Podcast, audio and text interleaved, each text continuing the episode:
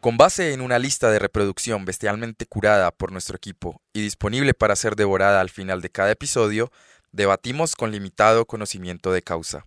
Así, a lo bestia, lo nuevo, lo viejo, gustos y disgustos, lo que está pasando, lo que ya pasó o aquello que ya no debe pasar, prácticamente nuestro pensamiento respecto al rock y metal. En definitiva, este es un podcast hecho ¡A lo bestia! Bueno, mi gente de A lo Bestia, bienvenidos a la segunda parte absurda e impensada de las bandas que le gusta a todo el mundo y que a nosotros o a alguno de los miembros de A lo Bestia definitivamente no le cala. No le mola, dirían los españoles. No nos gusta, no nos parece chimba, nos parece una banda que simplemente no nos cuadra. Entonces, Chanda, vamos con nuestra primera banda de este momento.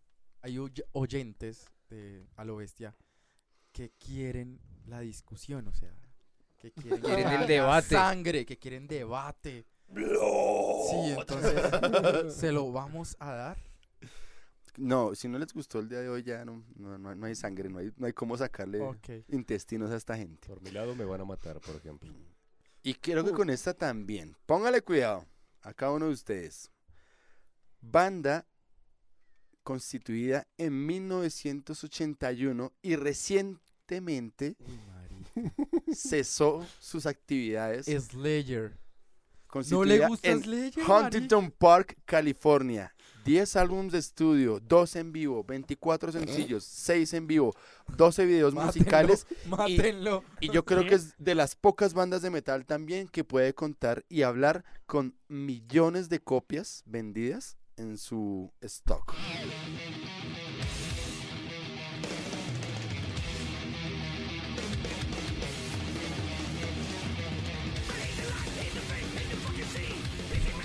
Slayer. A mí no me gusta Slayer. Tiene huevo, huevo. Tiene mucho huevo. Bien, tengo un apoyo. Yo pensé que me iba a tocar pelear contra Pero, todos. pero es que eso es algo que inicia en la infancia, Daniel. O sea, Y tal eso vez no es contra de- eso no la suya, estoy, ni la no- suya ni yo- ninguna. Eso le pasa a los Power mía, Boys. A los Power Boys, sí, como. Hay una, hay una tendencia, Ey, ey, ey, moción de orden. hay una tendencia entre los metal elitist o los prog boys que odian a Slayer porque dicen que es puro 0, 0, 0, 0, 0, 0 por la tablatura que se representa así. Ah, Pero ok. hágase cero así. Daniel, ¿por Vaya qué toque Slayer? huevón. ¿Ah? A mí no me gusta Slayer porque, bueno, para primero para cuando escogí eh, es que nunca pasé de las tres canciones más famosas de Slayer. Cuando, cuando le dije al moderador, me voy con Slayer, me dijo, ¿cómo así a usted no le gusta Slayer? Casi, casi me ¿Es mata de una serio? vez por WhatsApp. Y, y le dije, no, pero, ¿qué, bueno, ¿y qué canción va a poner? Voy a mirar. Me soplé como 10 canciones de Slayer, me sonaron todas iguales, weón. Yo No dije, joda. ¿en qué, no momento, joda, ¿en qué momento llegué a la 10 y es la misma mierda todas? Pensó que era la misma. Claro. O sea, Y- Dead Skin Mask le suena igual que... Sahara- Bueno, bueno, en fin. Esa es una de mis conclusiones bacanas del episodio de hoy. Daniel. Cuando llegué a la décima, y le dije al moderador, me voy con, con Raining Blood, me dijo, "Escu- escúchese estas, me puso a escuchar todavía más. Y me Como puso a todavía. Le piénselo bien. le puso escúchese tarea, esto otro güey. sí. Claro. O sea, lo terapió. Lo terapió antes del, del programa. Totalmente. tarea. No, Mi no. baneo fue distinto porque fue Incluso- psicológico. sí, no, no, no. Yo, yo incluso antes, antes de, de escoger, pues dije, me voy a meter una sobredosis de Slayer para ver, para ver con cuál me quedo, para, para pulir mis argumentos y pues hay riesgo que una de esas me guste. Pues no, le cogí más tirria y Tirria, carajo. tirria, le cogí más tirria. Me vi la, los videos de la Kilogy de su, de su disco Repentless. Porque así me las pasó. ¿Cuál canción está proponiendo? La- Una de Repentless. Repentless. Repentless. sí. ¿Esa es la primera? Eh, Sí, último es la el homónima. sencillo. Sí. La homónima del álbum, sí. Eh, y me vi los tres videos, que son una historia continua, pero son la misma canción.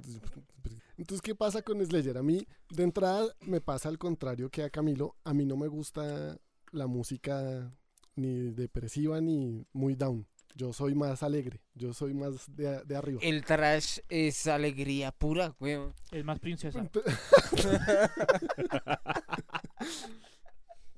Entonces empecé a escuchar esto y, y- y parece que cada canción está afinada mucho más abajo que la anterior, weón. y se tiran cada vez más para abajo esas afinaciones ya en el Hades. Marica, ¿Usted de qué está hablando, güey? La afinación en La el culo afinación ya de está. Slayer. ¿En serio? No, pero Slayer no pasa de rey. De re. No, eso ellos no se suben de ahí, está siempre. por eso. Y eso no me gusta, weón, es lo que estoy diciendo. Ah, ok. ¿Qué pasa? Que Slayer lo siento como pura, o sea, esa agresividad pura. Estos, al contrario de Épica, son mucho más sentimiento y, y- y vísceras que creatividad e imaginación. Y eso me aburre un Ay, ay, ay. Me pegó duro. Encima no me gusta mucho la voz de este man, es, es- es puro rompelaringes. Y, y porque uno dice, un grito de estos interesante una o dos veces en la canción, pero toda la, toda la letra igual y así todas las canciones y así todos los discos, no, yo me cansé a los 30 segundos de la primera canción y entonces a la décima canción ya no podía más. Daniel, ¿hay alguna Slayer no es canción lo de mío. trash o alguna banda de trash que le guste? Solo Metallica, para allá No, iba no, no, porque, porque, y eso, Ah, ¿el después de que que le me, gusta? bas- después de que me banearon a Mayhem, dije, Le salvaron la vida, weón. Déjeme decirle. Menos mal no se metió con Mayhem porque lo hubiesen matado acá. Ahí sí ese cuchillo se llena de sangre. Sí, sí, sí. Después de que me balearon a Mayhem, dije, ah, pues me voy a ir con las fáciles que a mí nunca me gustaron ninguna de, de las bandas importantísimas de trash. Pero digamos, Dead Angel, Testament, eh, Sodom, ninguna de esas. No. Anthrax. Nunca. Y la que, tal vez la que menos, Anthrax, pero es que Anthrax es ¿Y no cree usted que es escuchado un problema contra el, contra el subgénero más que contra la banda? Probablemente, pero pues me quedé con Slayer. Ok, le cogió No me gusta Slayer. La vieja confiable. No, pues es que es tal vez la, la más fuerte después de Metallica. En el subgénero. ¿Listo? Listo.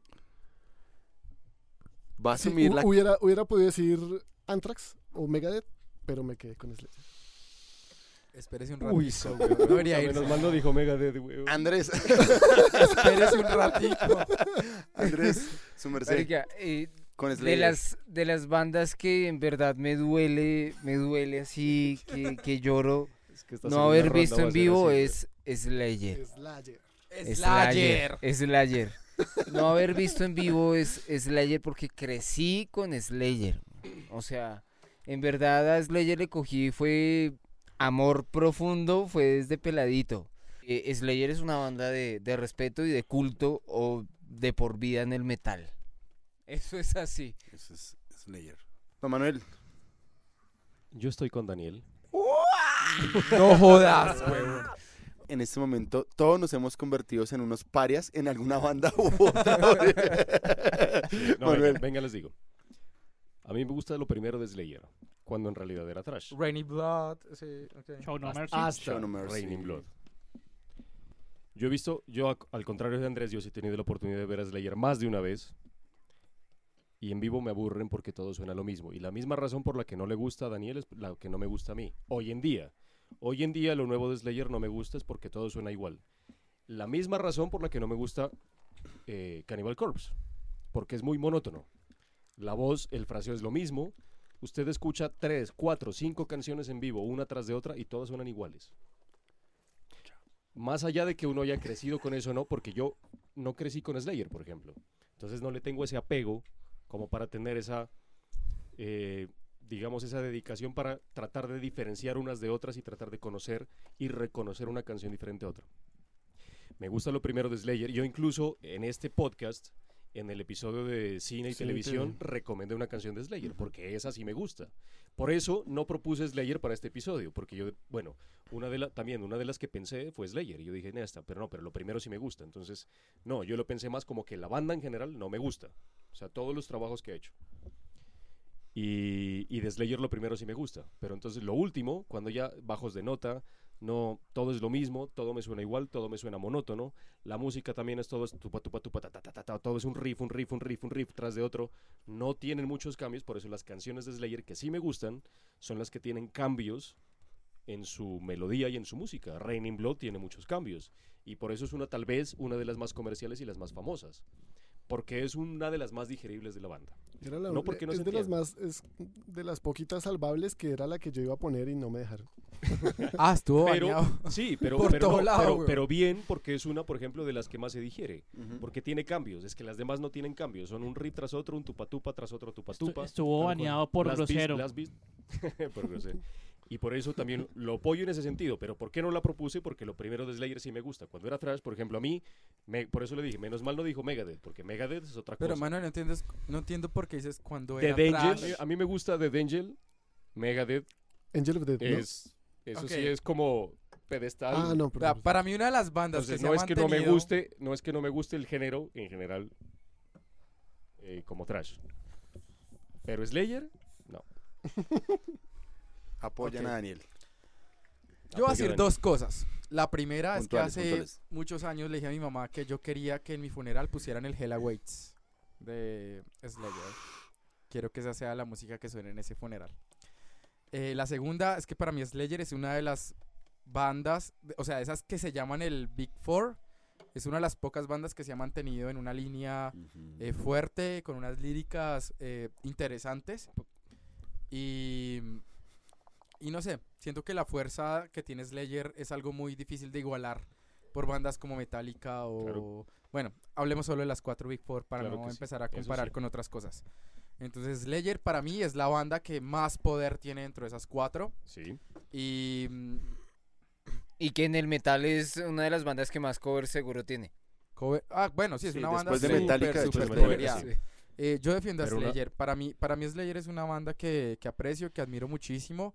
Y algo que le voy a rescatar a Slayer hoy, que puede que valga nada en este momento, es que es una banda que ha sabido en qué momento retirarse. Cosas que a nadie le importan. Sí. Pero sí. Cosas que no le importan. Es una banda que supo en, qué serio? momento retirarse. Ellos dijeron Pero en como- algún momento antes de morir tienen que volver a hacer otra gira. No, sí, ellos dijeron como ya, nos mamamos de No. esto. El, el último concierto Por lo ejemplo, hicieron hace ¿qué? poco. Hoy es El sábado. Qué Hoy es qué rico. 6, 8, cuatro 10 de diciembre, 4 Ya de, dijimos de que noviembre. cuatro. eh, No sé.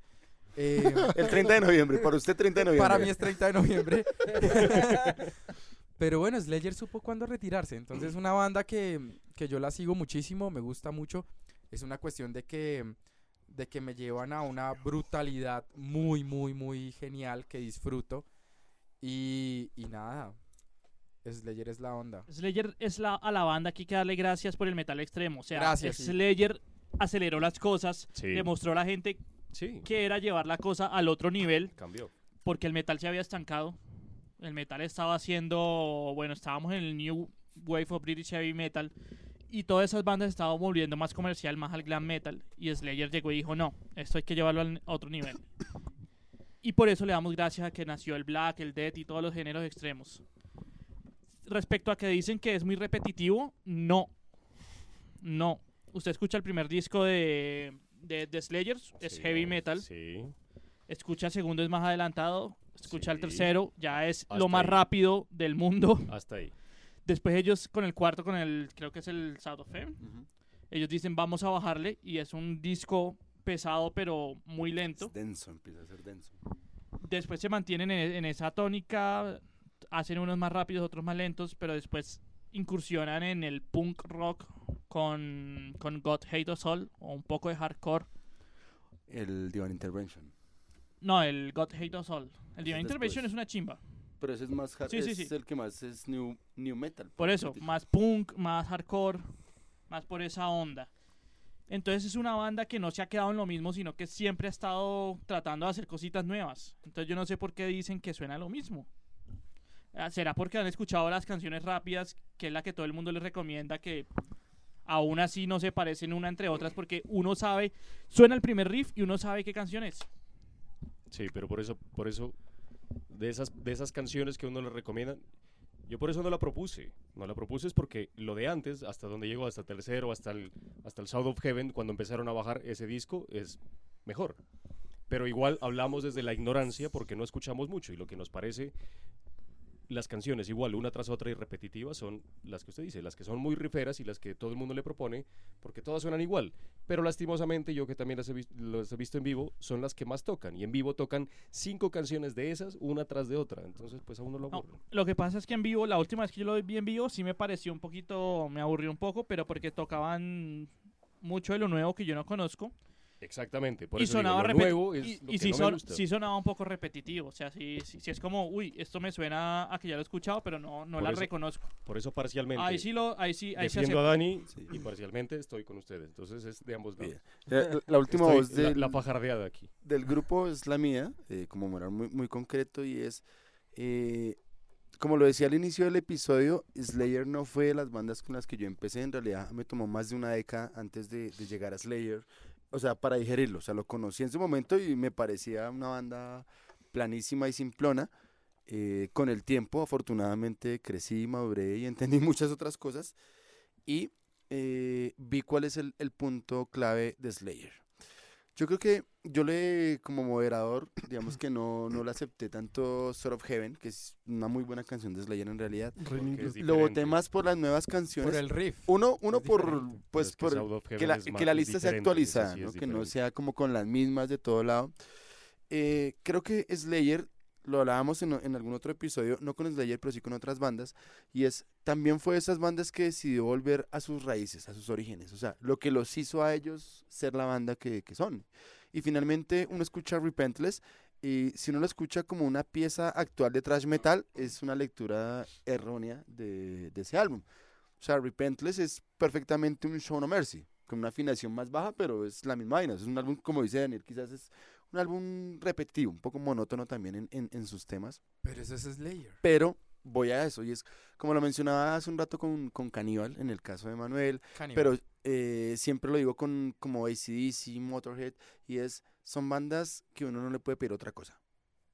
Aunque, desde luego, eh, por ejemplo, yo su- siempre, para mí, de mi gusto, el, el álbum que más disfruto de Slayer es el de One Intervention, porque es un álbum completamente distinto. Es, es el menos trashero, quizás, de Slayer. Es el álbum más rock, eh, perdón, metal de los noventas.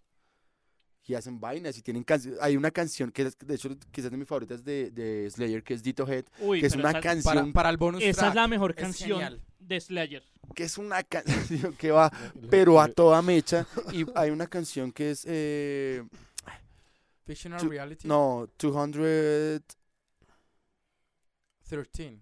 213 que es una canción mucho más densa mucho más atmosférica que hablar de can- mu- eh, canciones atmosféricas en Slayer es raro es raro es una vaina rarísima pero ese álbum me parece que logra todos los puntos ese Slayer trashero ese Slayer que le apuesta a otras vainas un Slayer distinto. Entonces, en últimas, creo que también es, es una banda que se le midió a hacer apuestas. Al final decidieron quedarse con lo que la gente quiere escuchar. Infortunadamente, creo yo, sí, ahí sí pega el, gusto de las masas, lo que dice Manuel. Ellos tocan eh, los 14 cañonazos en vivo. Pero que- of Heaven, Angel of Death, que me parece otra, creo que es el- mi segunda canción favorita de Slayer. Hell bueno, la Awaits, tercera. Hello Waits, o sea, el- el- los 14 cañonazos de Slayer suenan en un concierto de Slayer porque la gente quiere escuchar eso y amor Y se los goza y se los, se los, Exacto. Por supuesto. se los perrea. Pero digamos que yo sí, eh, digamos que visto de, de- de la propuesta de Daniel y es, creo que es una banda pionera. Y yo creo que es muy distinto leer una banda que abre camino a una que lo continúa. Entonces yo, por ejemplo, de hecho, mi segunda banda del día, No va a decir cuál es. no voy a decir cuál es aún, pero va un poco en esa línea. Hace parte de un grupo de pioneras, pero en realidad a mí no me parece que proponga nada, sino que sigue justamente esa línea. O sea, digo, a mí me parece genial es- escuchar Slayer, eh, pero me parece absurdo que haya bandas Le termino Hoy, la foto al techo. 2019, 2019, bandas que repitan la misma estética musical de Slayer. Para mí eso es inconcebible. O sea, de hecho, para mí la última banda trash metal de, de trash metal que me cautivó fue Lazarus ID. ¿Cuál? Lazarus ID. Ah, sí, sí, sí, sí. Y es un bando, no, no, pero en realidad le mueven un Ey. poquito más allá al 3. El Pero- resto, Pero no hay banda que suene como Slayer. y eso. Por eso Ah, lo decía. Gracias al cielo. No, efectivamente no hay quien. Porque están al sur del cielo. o sea, solo- ay, Sí. qué No, pero, miren, pero, no, pero- pero miren, hablando me de, hablando mataste, de me eso, mataste, me ericé. por eso, Nos por eso, mató. por eso la única banda con la que yo no me metí, por ejemplo, fue Black Sabbath. Porque si bien no me- a mí no me gusta y de nuevo, les vuelvo a recordar, estamos partiendo, los que estamos proponiendo las canciones que no nos gustan, de la subjetividad de que no nos gusta simplemente porque no nos gusta, o sea, no nos, no nos da el feeling, no es que no la entendamos. Y eh, porque de la ignorancia no conocemos más trabajos, como ustedes dicen.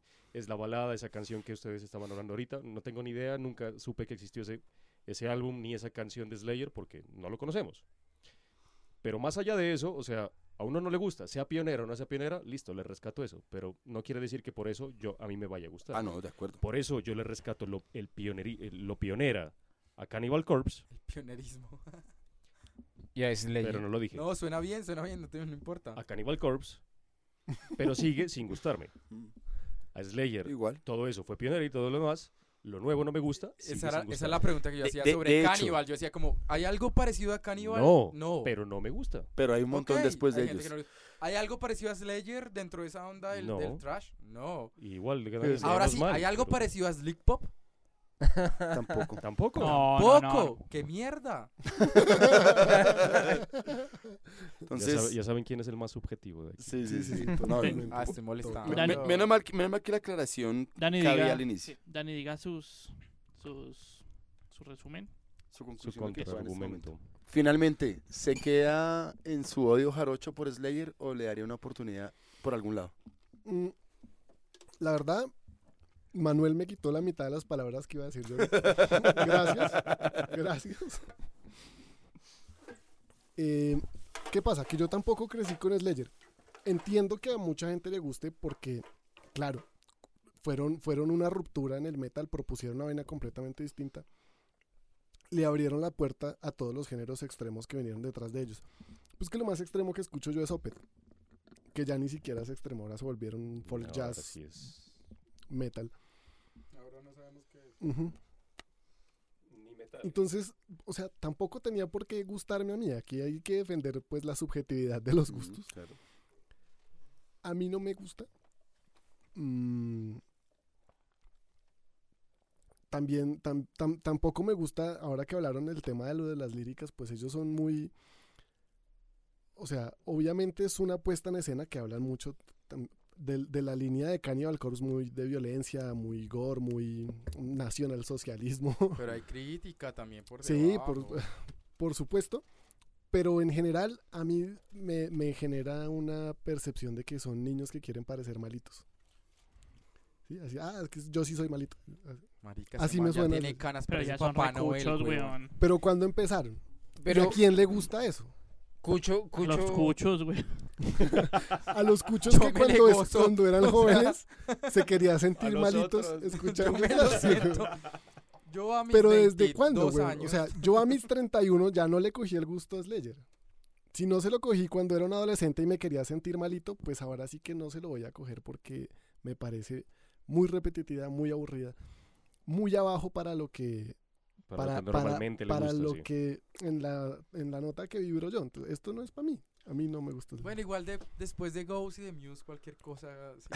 sigamos, no sé. No, por eso les dije, la segunda tanda segunda puede ser aún más, más- polémica. Sí, acabó de más empezar polémico. esto. espero, no, espero no siga yo porque... No, sí, eh, ya, ya, ya van a Pero saber es que digo sigue. que es Megadeth, weón. Pues ya. es que- No, va a morir aquí, lo- yo, yo, Daniel me dice algo y que quiero recalcarlo porque lo mencioné antes y es, yo creo que a veces las bandas es cuestión de épocas. O sea, yo que soy, o sea, del grupo acá, soy el que más años llevo más escuchando esta veterano, carajada. sí. El más viejo. Y a mí me costó más de una década, en realidad, poder acercarme a escuchar Slayer con gusto. Pero usted tenía la diferencia que a usted sí le gustan los géneros extremos. Es la línea por la que usted se mueve. Pero por eso, era si a más mí que me fácil gustaba lo llegara- extremo y no podía con Slayer.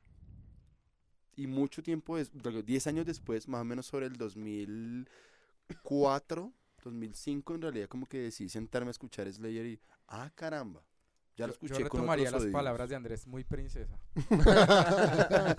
Sí, o sea, solo- yo creo que es, es cuestión de épocas. Obviamente, pueda que nunca le va a gustar. Pueda que en otro momento le guste. No sé.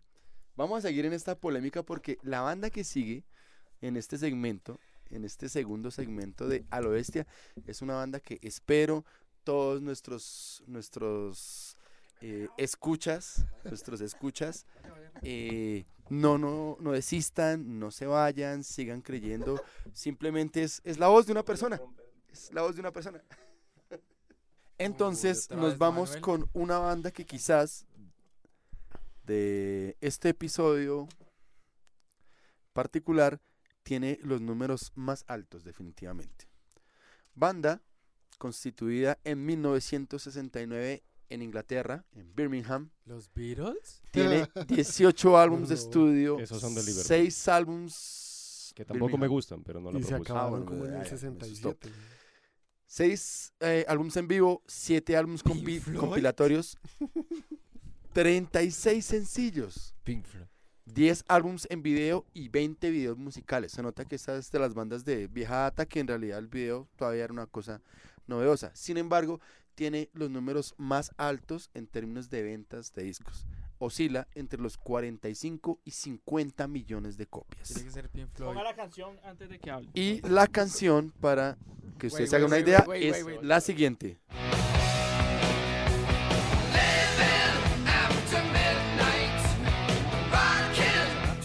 No. No, es ¿Cómo imposible. Esto es imposible que haya pasado el filtro, weón. No sé por qué aceptó esto, weón. Y yo en el principio les dije que Judas Priest tiene huevo mal parido.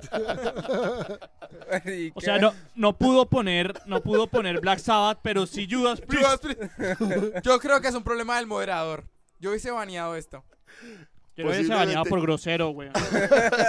Bueno, Manuel, defiéndase. ¿Qué tiene que decir en contra de Judas Priest? Hable, No, qué hable. atrevido, qué Atrévase, atrevido. Qué atrevido algo. es. Manuel, defiéndase y salga vivo. Esto es, hom- esto es homofobia, además. Tenaz, tenaz, sí. Esto está en contra de todos los derechos Ahora de no. género. No, tiene huevo, weón. Ahora me va a lanzar al, al LGBTI, güey. Claro. Marica, ¿cómo dejó pasar esto? Se ha ganado No, enemigos ya, ya- ya poderosos. Manuel lo dijo eh, en el episodio anterior, en su primera presentación, dijo, esta banda y la segunda propuesta comparten el mismo punto. ¿Cuál es, Manuel? Correcto, bien. Camilo, Camilo se acordó. Primero, estamos escuchando el tema de Judas Priest, que se llama Living After Midnight. Recuerden que los temas que yo propuse son los que más representan lo que no me gusta de esa banda. Y es del álbum British, British Steel de 1980, que para algunos es el mejor o el segundo en ranking después o antes del Painkiller. Ahí está el debate, que sí lo he escuchado. Bueno, ahora sí el por qué. After midnight. Porque me aburre. Pero todos estamos cantando. Yo sé, No, pero yo estoy no. hablando de mí, es mi gusto. Obviamente no voy a desconocer la influencia que ha tenido Judas Priest, la influencia que he tenido yo alguna vez aquí, alguna vez no, siempre he hablado.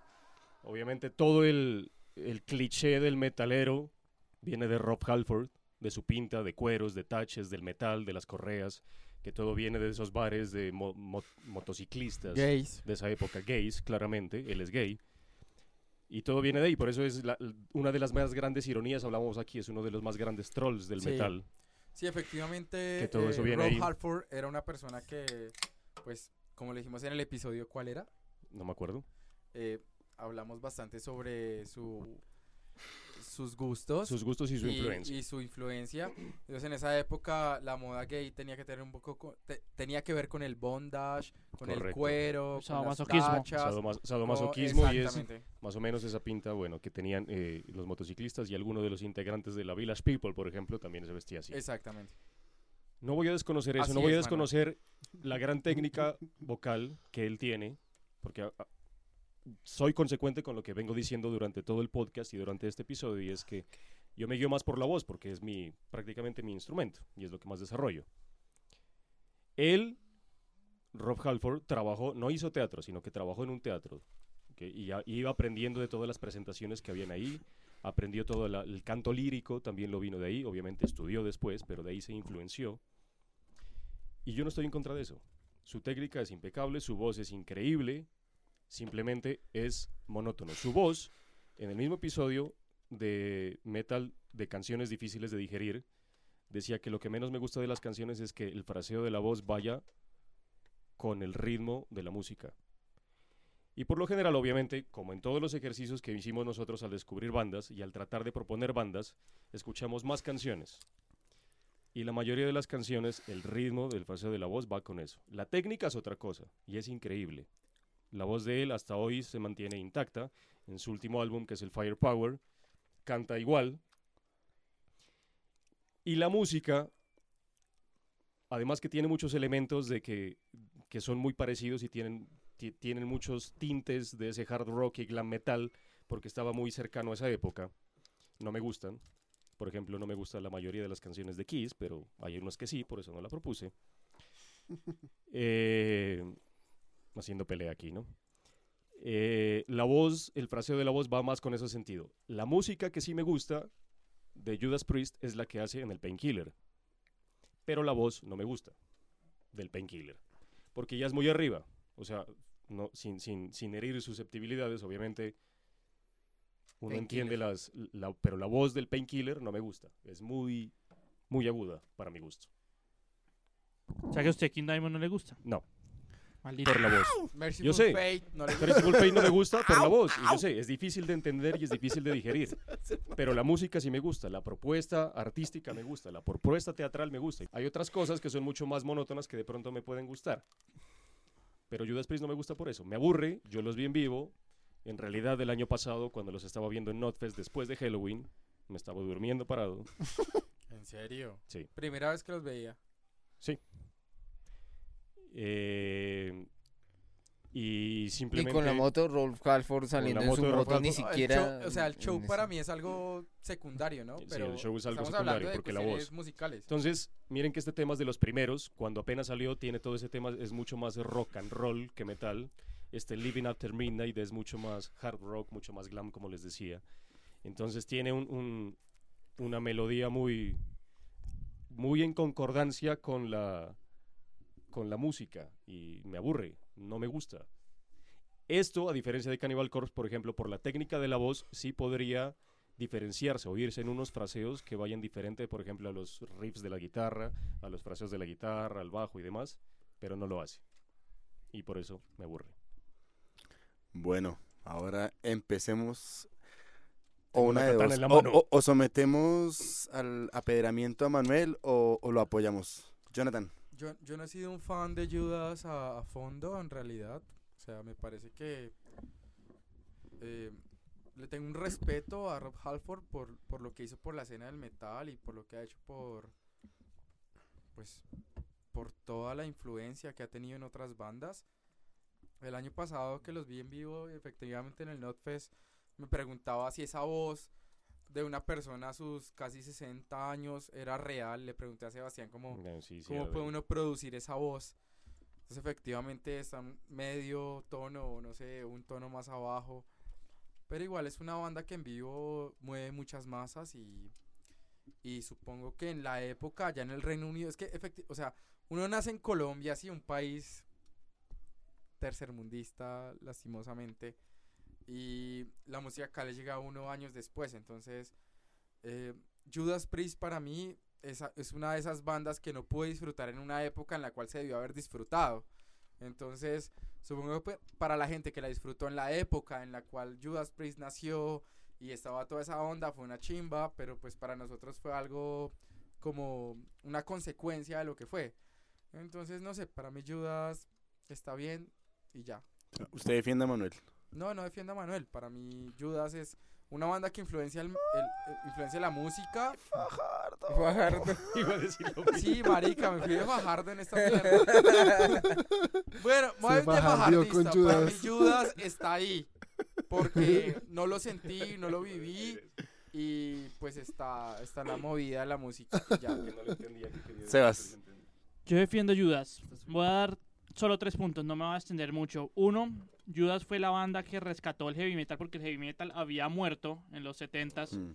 Pero es Judas que había lo un revive. new wave of heavy metal. que es, que es lo que trajo Judas. Trajo Judas. Ujú, o sea, eso es lo que hoy Judas lo revivió con esto. Dos, digamos que incorpora las twin guitars, las dos guitarras que son tan populares y tan aclamadas en el metal. Y tres, marica, o sea, no es nada repetitivo. Judas en cada álbum se reinventaba. O sea, es muy distinto escuchar el primer disco Rocarola al segundo que es el Divine Wings. A escuchar el Painkiller, a escuchar el Turbo Lover, British Steel. a escuchar el Jugulator. El- sea- los últimos trabajos de Judas son muy buenos. Todos son buenos y todos son distintos. Digamos, en los últimos ya tienen una línea más establecida que ya saben que van a la fija y van con eso. Pero en su evolución siempre tú encuentras que no hay un disco parecido al otro. Entonces no es una banda que se repita, no es una banda que sea monótona, no es una banda que, que sea aburrida de escuchar. O sea, tiene baladas, tiene las canciones pesadas, tiene las canciones más rockeras, tiene canciones bailables, tiene de todo para todo el mundo. Ya. Daniel. Fin. A mí con Judas me pasó que esas sí fue con las que empecé en este tema del rock y del metal. Si fueras que, me- marica, tiene que empezar por aquí. Y yo pues le paré bolas a, a Judas. Me encantó el Painkiller, todo el disco, y el Screaming for Vengeance. Me parecieron muy buenos discos. Pero no me dieron ganas nunca de seguir escuchando Judas, la verdad. Entonces cuando mucho tiempo después vine a escuchar la canción Breaking the Law, yo, marica, ¿ese quién es? Pues Judas, huevón. Ah, sí, no había escuchado. ¿Cómo no haber escuchado Breaking the Law? Pues, si Breaking the Law es de las más icónicas de Judas. Esa es Claro. de las pocas que me gusta. Es buena, pero pues yo no la había escuchado y, y yo estaba en el, en el Painkiller y en el Screaming for Vengeance. Entonces, Y que No- uno usualmente escucha esas canciones por covers no. de otras bandas. O por los Simpsons, O por los Simpsons. sí. Respecting the Low.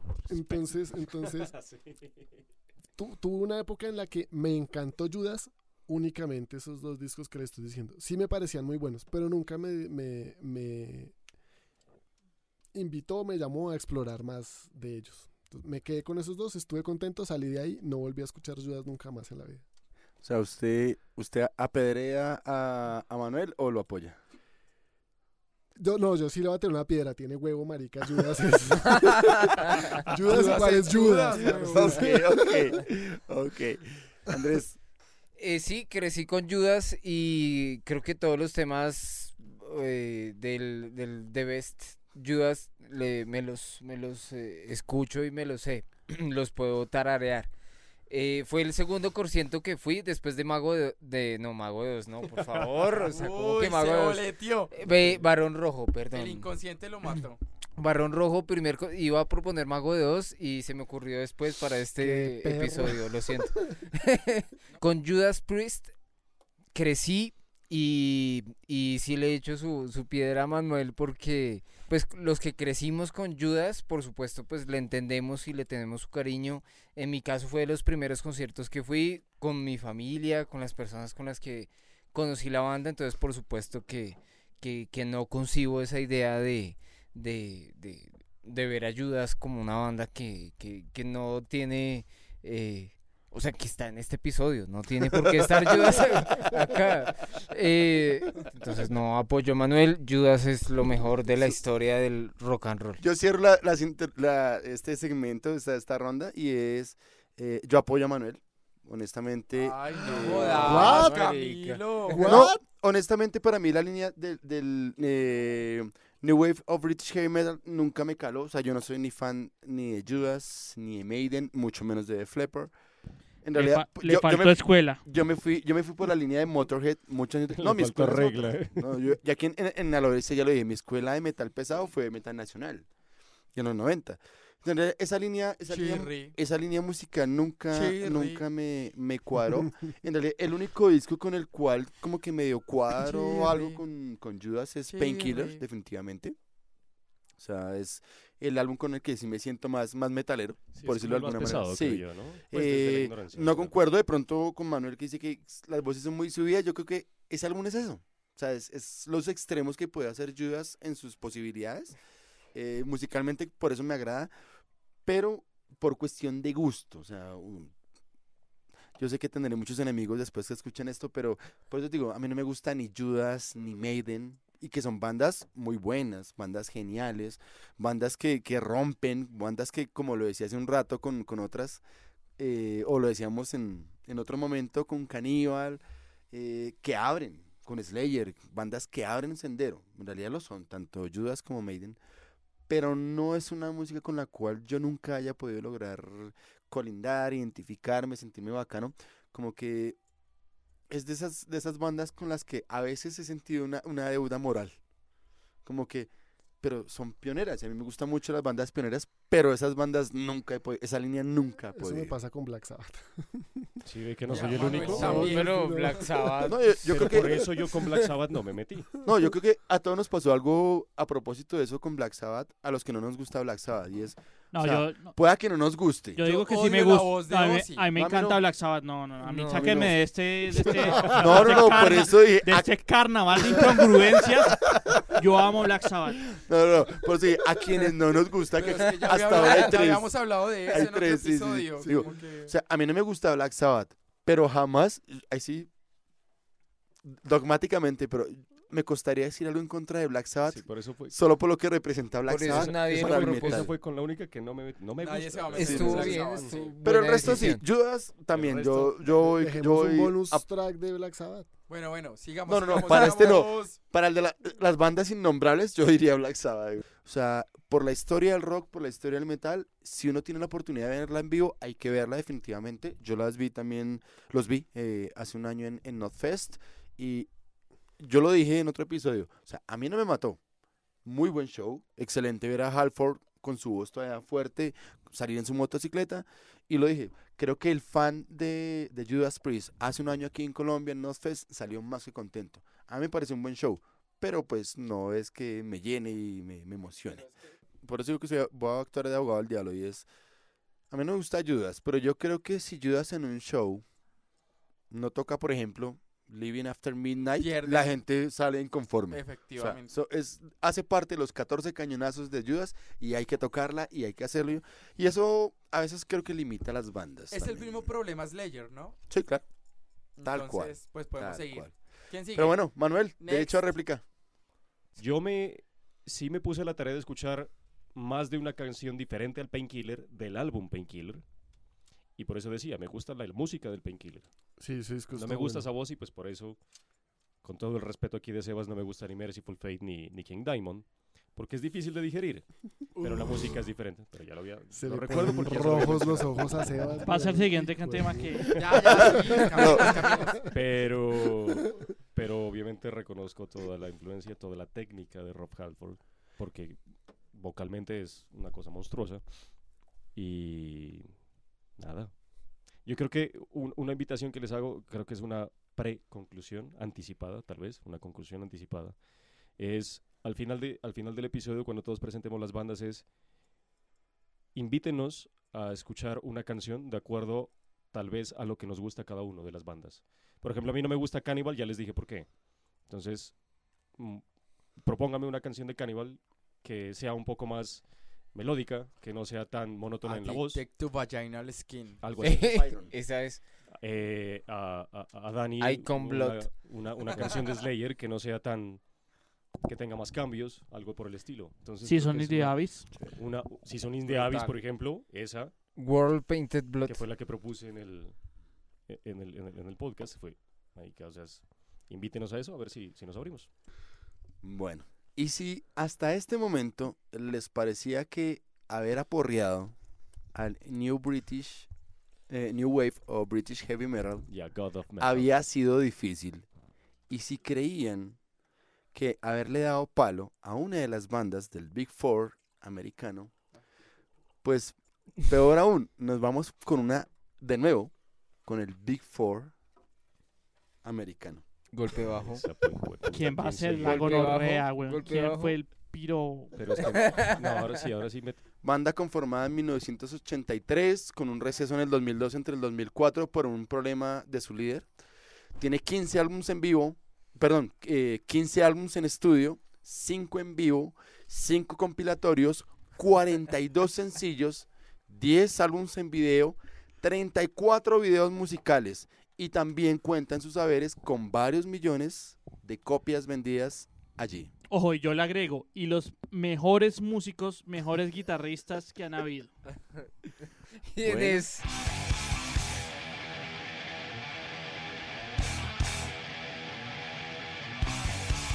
O sea, ¿le gusta Slayer y no le gusta Megadeth? Coma mucha mierda.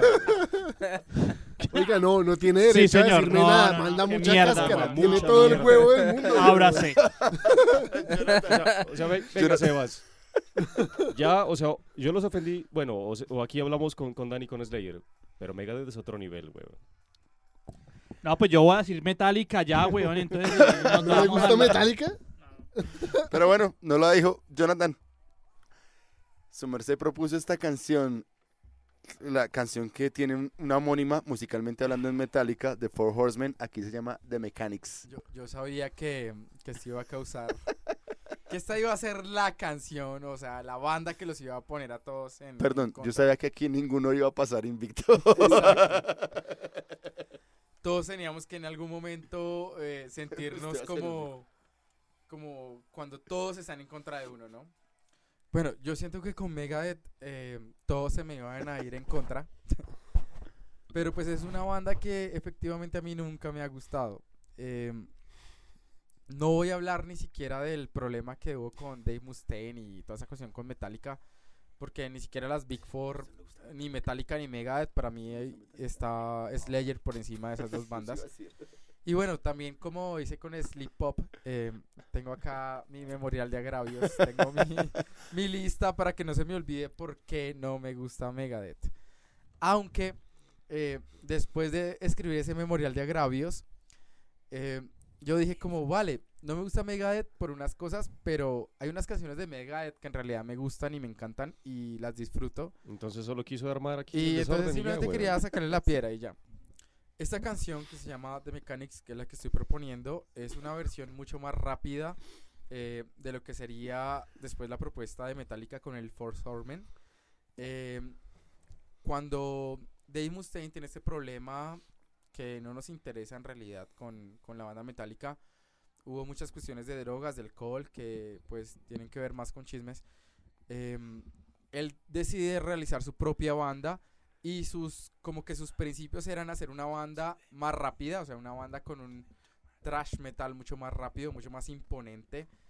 Y bueno, pues de alguna u otra manera lo logran ese primer, en, en ese primer álbum, ¿no? Eh, para mí, efectivamente, Megadeth tiene una música en su arranque que es un trash que pertenece a la época, pero después se vuelve una música muy inconsistente, como que cada uno de sus álbumes eh, muestra una faceta muy distinta a lo que podría ser la propuesta de Dave Mustaine. Y otro de los problemas que tengo con Megadeth, que nunca me ha gustado Megadeth, es que nunca han mantenido un line-up o una línea de artistas seguida. Entonces, los únicos que han estado en Megadeth siempre han sido Dave Mustaine y un guitarrista. Una de las críticas más grandes que se le hace a Megadeth efectivamente es la voz, porque pues la voz de Dave eh, es muy difícil. Él hizo varios eh, casting o como que llamó muchas personas para ver quién, que- quién podría cantar la música que ellos hacían. Y después de entrevistar a muchas personas, al final decidieron por la voz de Dave. Pero pues siento que no es la voz más afortunada para una banda con tal reconocimiento, ¿no? Para nada. No me gusta Megadeth porque no hay continuidad en los, en, en los músicos. eh, la calidad de la música no siempre se ha mantenido. Es una música muy variable, como que tienen un álbum muy bueno y después algo muy bajo. Eh, los únicos músicos que se han mantenido en la escena eh, de Megadeth son Dave Mustaine y, y David Ellefson. Y de resto han, han sido muchos cambios, hasta músicos de Megadeth, por ejemplo. Eh, no me aguanto un CD completo de Megadeth. O sea, si ustedes son capaces de decirme la lista completa de un CD de Megadeth, se los acepto. Oiga, ¿usted no escuchó Rust in Peace? Sí, pero dígamelo todo. Dígame todas las Se lo canciones. digo todas. Eh, esos álbumes, por ejemplo, el Risk es un álbum que no tiene nada que ver con la escena. No, pues flojo. Eh, me molesta muchísimo que ellos quisieran hacer un, un movimiento más fuerte del trash. De un momento a otro, las Eso canciones que más pegan de Megadeth son canciones súper soft, son canciones súper power ballads. Entonces, como que siento que hay una inconsistencia bastante grande ahí. Y bueno, ya no me gustan los efectos tampoco que usa eh, Dave Mustaine en la voz. Odio la voz de Dave Mustaine. Y ya, Lo apoyo. péguenme, ¿Quién arranca para irnos jódanme, lado? moléstenme. Sebastián. Bueno, yo arranco. Obviamente voy a ser breve, trato de ser siempre breve, puntos... ¿Qué le cayó? Bueno, vale. Puntos concretos. Uno, sí, la voz de Dave Mustaine no es el fuerte de Megadeth, pero es algo muy reconocible, digamos, sin esa voz no sería Megadeth.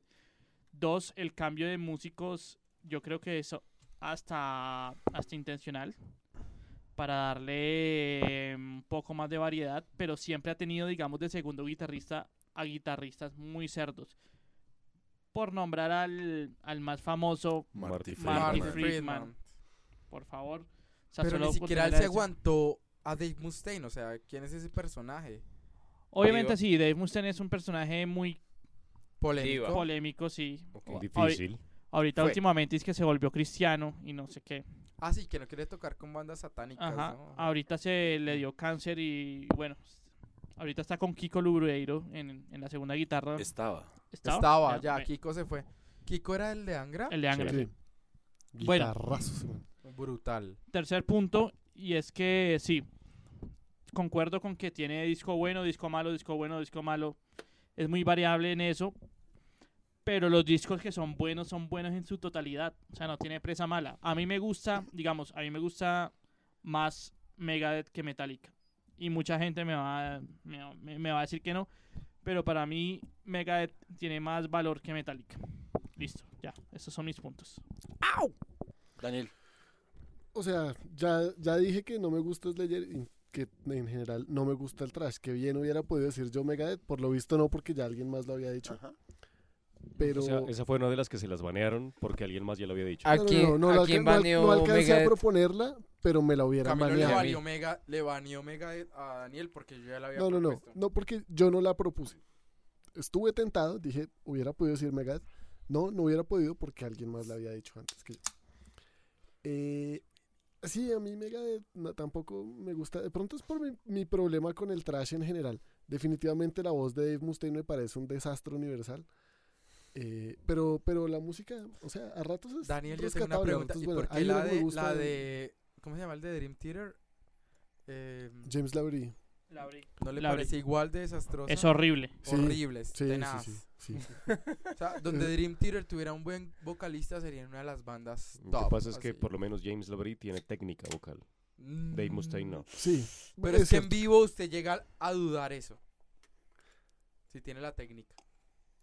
En vivo James Lavery la pela mucho, le se le Falla salen mucho, todos los gallos del museo. Horrible, sí. horrible. Es una Eso sí, yo los he visto en vivo, sí. Y en eso estamos completamente de acuerdo. Mí- Ese no es el tema. mí- sí, es- no estamos hablando de eso. Sí, siga. James Yo pensé No le que estamos proponer a Dream por favor, por pues- favor. Moción de orden. No estamos hablando de Dream Theater. Daniel, por favor. diga, diga todavía quién propuso a Dream Theater, Picho. Esa me la banearon por si acaso. ¿Así? Ah, hubo baneo de Dream. No, Viene, yo ya propongo viene, a ya Dream viene. como una banda que... No, mentira. Ya viene. Entonces sí, me pasa eso. De, de, de Megadeth me gustan por ahí dos canciones, las que siempre le, le ponen a uno. eh, ya ni me acuerdo el nombre. La del Hangar eh, 18. Sí. Y ya. Tan despectivo que le dices, hijo de puta. ¿no? es que no. Es que ni me acuerdo. Da. De verdad. Andrés, Andrés. Andrés. No necesito tu aprobación para una huevonada así. Me parece que los argumentos que usó, muchos de los argumentos que dijo eh, Jonathan son muy inconsistentes o están muy descachados, pero lo apoyo en que Megadeth no, no es la banda. O sea, usted lo apoya, usted no le echa piedrita. No. Andrés. Tampoco me entró Megadeth. Mm, y por la voz, sí me encantan las guitarras de Megadeth. Eso sí, me asombra. eh, me encantan las guitarras en Megadeth. Pero desafortunadamente la voz de Dave Mustaine no, no me cuadra. Este man siento que como que la voz la corta, ¿sí? Como que no, no deja salir su voz, su proyección vocal no la permite. Y, canta como muy apretado. Entonces no me gusta. Siento que que en la voz es necesario transmitir algo y, y en Dave Mustaine no lo siento. Pero musicalmente sí me encanta por, por, por las guitarras especialmente. De resto, eh, no crecí con, con Megadeth, más con Metallica. Eh, en, en su momento fuimos o Megadeth o Metallica, pues yo me fui por Metallica. Y Megadeth pues no, no me entró tanto. Entonces, desde el desconocimiento, no habiendo escuchando mucho a Megadeth, Mm, no me gusta mucho, principalmente por sus voces, pero rescato las guitarras, por supuesto, al 100. Bien. Eh, Manuel. La primera. El primer impulso que uno tiene es atacar, obviamente. Estoy eh, a favor de tirarle una piedra a Jonathan. Un ladrillo. Sí, Por favor. Megadeth, Megadeth no, Megadeth es, Megadeth es lo máximo. Pero analizando después y siendo objetivo, obviamente, si me pongo en retrospectiva a pensar el por qué no me gusta Cannibal y el por qué, sobre todo Cannibal, más que Judas, pero también Judas, es la misma razón y es por la voz. Y sí, Megadeth hoy en día toca una, dos notas por debajo de lo que tocaba. Bueno, hoy en día no, ha- hace dos años que todavía tocaba. Y en eso le doy la razón. Y es muy, muy harto verlos en vivo porque son las mismas canciones que uno en la mente ya conoce. Los 14 cañonazos. Y Sí. los 14 canales, pero, pero en la mente uno los tiene en la nota que suena en el disco. Y Dave Mustaine ya no podía cantarlas en esas notas. Entonces esas, can- esas mismas canciones cantadas dos notas más abajo suenan completamente diferentes y ya suenan muy aburridas. Entonces en vivo Megadeth ya es una banda que no. Pero claramente que me encanta Megadeth. No es que, a diferencia de Andrés, no es que sea blanco, negro, Megadeth o Metallica. Ambas me gustan. Pero Megadeth está, o sea, Megadeth es una banda mucho más técnica, mucho más difícil de interpretar. Por eso, de inter- mucho más difícil de interpretar. Por eso cuando se ganaron el, el Grammy, se ganaron el Grammy a mejor interpretación o a mejor álbum o a mejor canción, no me acuerdo cuál. Los llamaron y mientras estaban bajando al escenario sonó una canción de Metallica. De Ah, eso Metallica, un par de años. Eso fue el año pasado, sí. Y, y cuando después eh, le preguntaron qué opinaba Dave Mustaine de eso, les dijo, pues no los puedo culpar por no poder tocar una canción de Megadeth. Entonces les tocó tocar Metallica. Y sí, o sea, obviamente ese, es- ese es como el argumento de, de- de- de- de pelea que uno tiene entre Megadeth y Metallica. O sea, Metallica es mucho más Por, por eso no lo quise argumentar desde ahí, ¿no? entrable, o sea, pero pues es Megadeth más, técnico. Metallica, pero por, eso- es mucho más comercial, ¿no?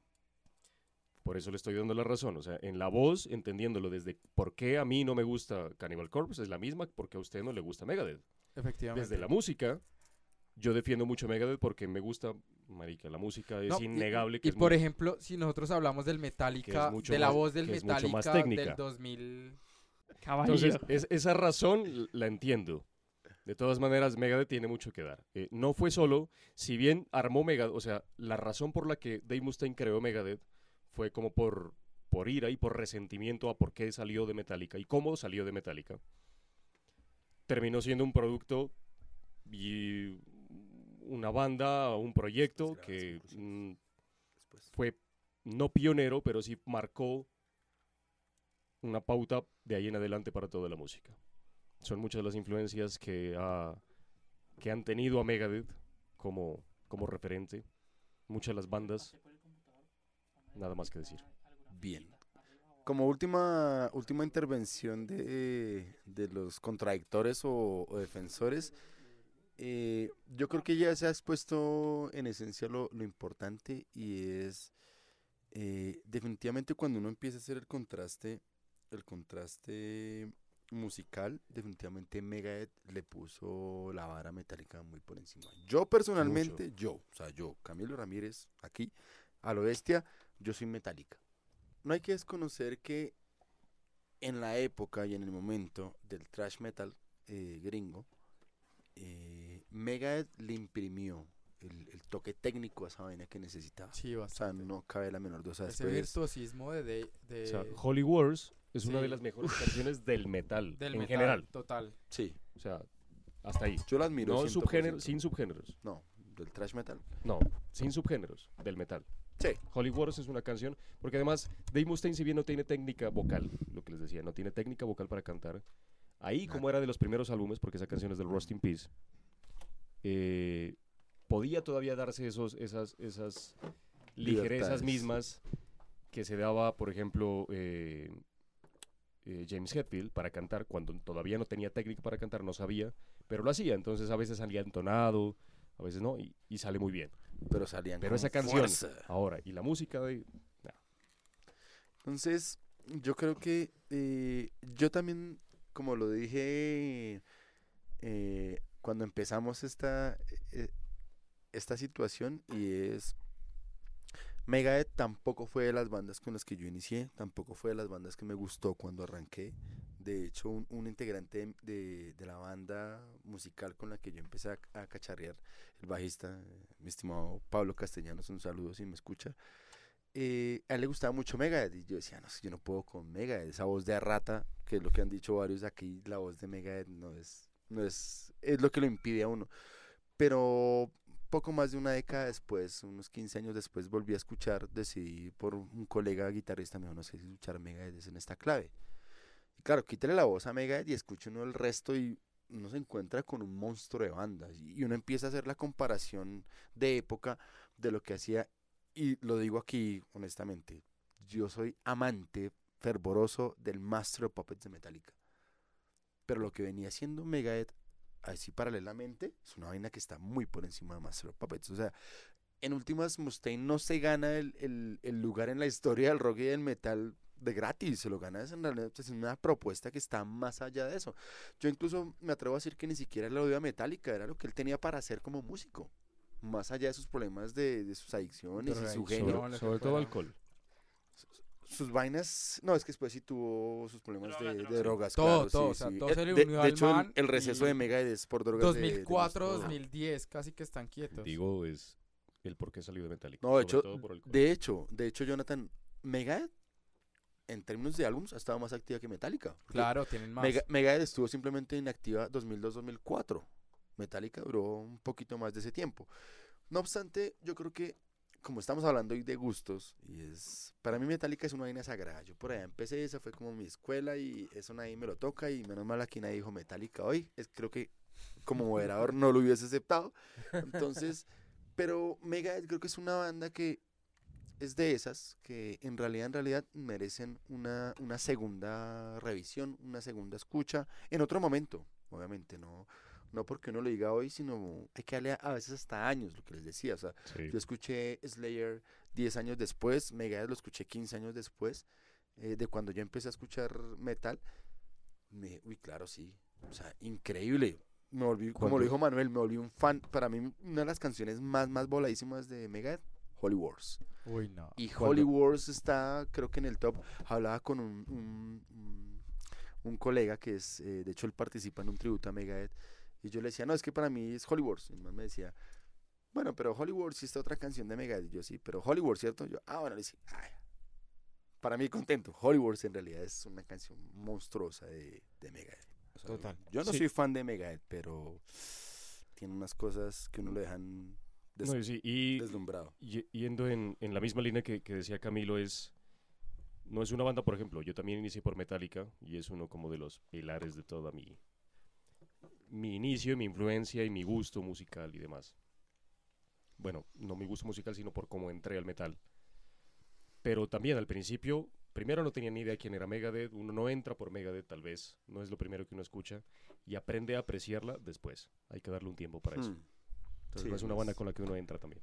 Correcto. Yo hace, bueno, hace como unos años vi un video de unos chicos que son, ellos son raperos, pues son manes de afroamericanos y ellos hacen videos de reacción de, son dos chicos Los Team Vegas. escuchando, ajá, Ah, esos Team negros son lo máximo. digamos que el video que más los, lan- los lanzó fue uno que ellos hacían reacción de primera vez ellos escuchando Holy Wars. Sí.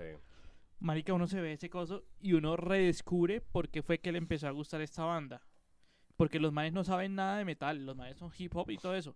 Y empiezan a escuchar y, y empiezan como a, a decir que les gusta de eso. Y uno es como, sí, marica, eso fue lo que a mí me gustó. Esto es una chimba. Y los manes hacen unas expresiones y se expresan de lo que está sonando de una forma en que uno lo hacía recién lo escuchó.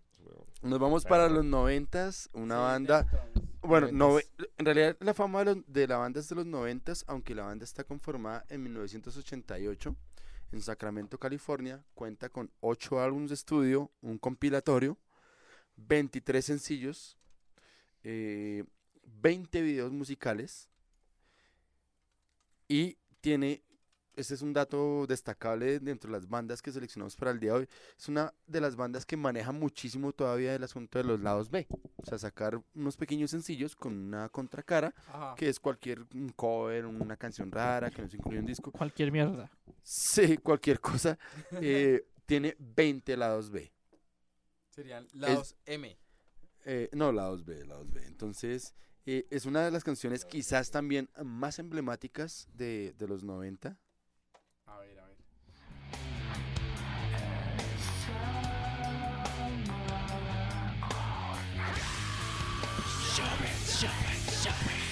Bueno, en realidad la, la banda está desde el 88, ¿no? La banda se, se formó en el 88. va a pelear? Tiene muy buen recorrido. Yo empiezo a decir las cosas buenas de la banda. ¿Qué es lo que pasa con Deftones? ¿Por qué no me gusta a mí? A mí me suena un nu metal, aunque ellos son metal alternativo. A mí me suena un nu metal hecho por una mujer que tiene daddy issues, o sea, que tiene problemas con su papá. Y díganme si no, o sea, lean todas las letras, o sea, está dirigido a todas esas personas que tienen problemas con sus papás, que, que no los quisieron en su casa, que no les dieron un abrazo. ¿Qué pasa? A mí me gusta la música depresiva, pero en un, en- de cierta de cierto depresivo, ¿no? Me gusta que digamos yo lo Catatonia. escuche y me sincronice con eso. Con Deftones no me pasa porque Deftones se me hace así, como que es un depresivo, pero ya como, ay, quiero tener problemas porque sí. Como, ay, el mundo no me entiende y quiero ser incomprendido y, ay, quiero, quiero, quiero ser de esta onda así bajoneada. Porque está de moda. Sí. Es una banda donde se le da mucho protagonismo a Chino Moreno y nadie sabe cómo se llama el guitarrista que hace severos riffs. Además, nadie sabe cómo se llama el puto baterista que hace severos grooves. Entonces, digamos que por esto es que no me gusta. La canción que estamos escuchando es My Own Summer, Shove It, más conocida, de su segundo álbum Around the Fure, que de hecho es de los buenos de ellos, porque ya después se vuelven muy melosos para mi gusto y muy así como downers y ay, tengo problemitas y soy loco y me creo loco porque sí. Pero bueno, por eso es que no me gusta, o sea, me, me lleva a toda esta generación que, que, que dice que yo soy loco y, y mírenme que soy cool y denme likes por eso. Eso es lo que me hace Deftones. Lo siento mucho, pero odio Deftones. André. No, ya nos dimos cuenta, weón, que no contesta. no contesta. Andrés. Eh, a Deftones no, pues no lo he escuchado lo suficiente como para decir algo. eh, sin embargo, esa antesala que da Sebastián es suficiente como para apoyarlo. Entonces no estoy con Deftones. Ya, ya esa, esa reflexión lo deja uno por Sí. fuera de ahí. Lo van a defender. Van a defender a Deftones. Yo sí estoy en contra. Cuatro, A ver, tres, Sebas. dos, Yo digo Manuel, uno. Manuel, Manuel. Deftones es la chimba, hijo de puta. ¡No! Bueno, yo sí defiendo a Deftones. Eh, entiendo las razones por las que no, no les gusta, no le gusta a Sebas. Y creo que estoy encontrando mucha, mucha similitud en el por qué a mí no me gustaron las bandas que no me gustan.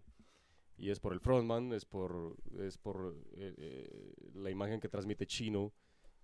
eh, nada, la, la melodía y demás. Porque la música se rescata, como lo dice Sebas. Obviamente la música tiene un groove. Deftones, si bien está catalogada dentro de, para algunos, dentro de las bandas de nu metal, no es un nu metal, porque es una transición y, y hasta, bueno, puede ser alternativo porque no, no hay donde meterla, no hay donde catalogarla. Pero tiene muchos sonidos de, de nu metal, obviamente de hip hop, tiene muchos sonidos de... Hay una banda, por ejemplo, que se llama Three Crosses, que es eh, de las nuevas de esos proyectos de megabandas que hace, eh, donde Chino canta. La voz de Chino Moreno sí me gusta mucho. Eh, si bien no estoy de acuerdo con todo eso emo de ser depresivo porque, porque sí, y pues por moda, Pero eso es chévere. sí, pero no porque sí. no, por- no porque sí, yo también no estoy de acuerdo con eso.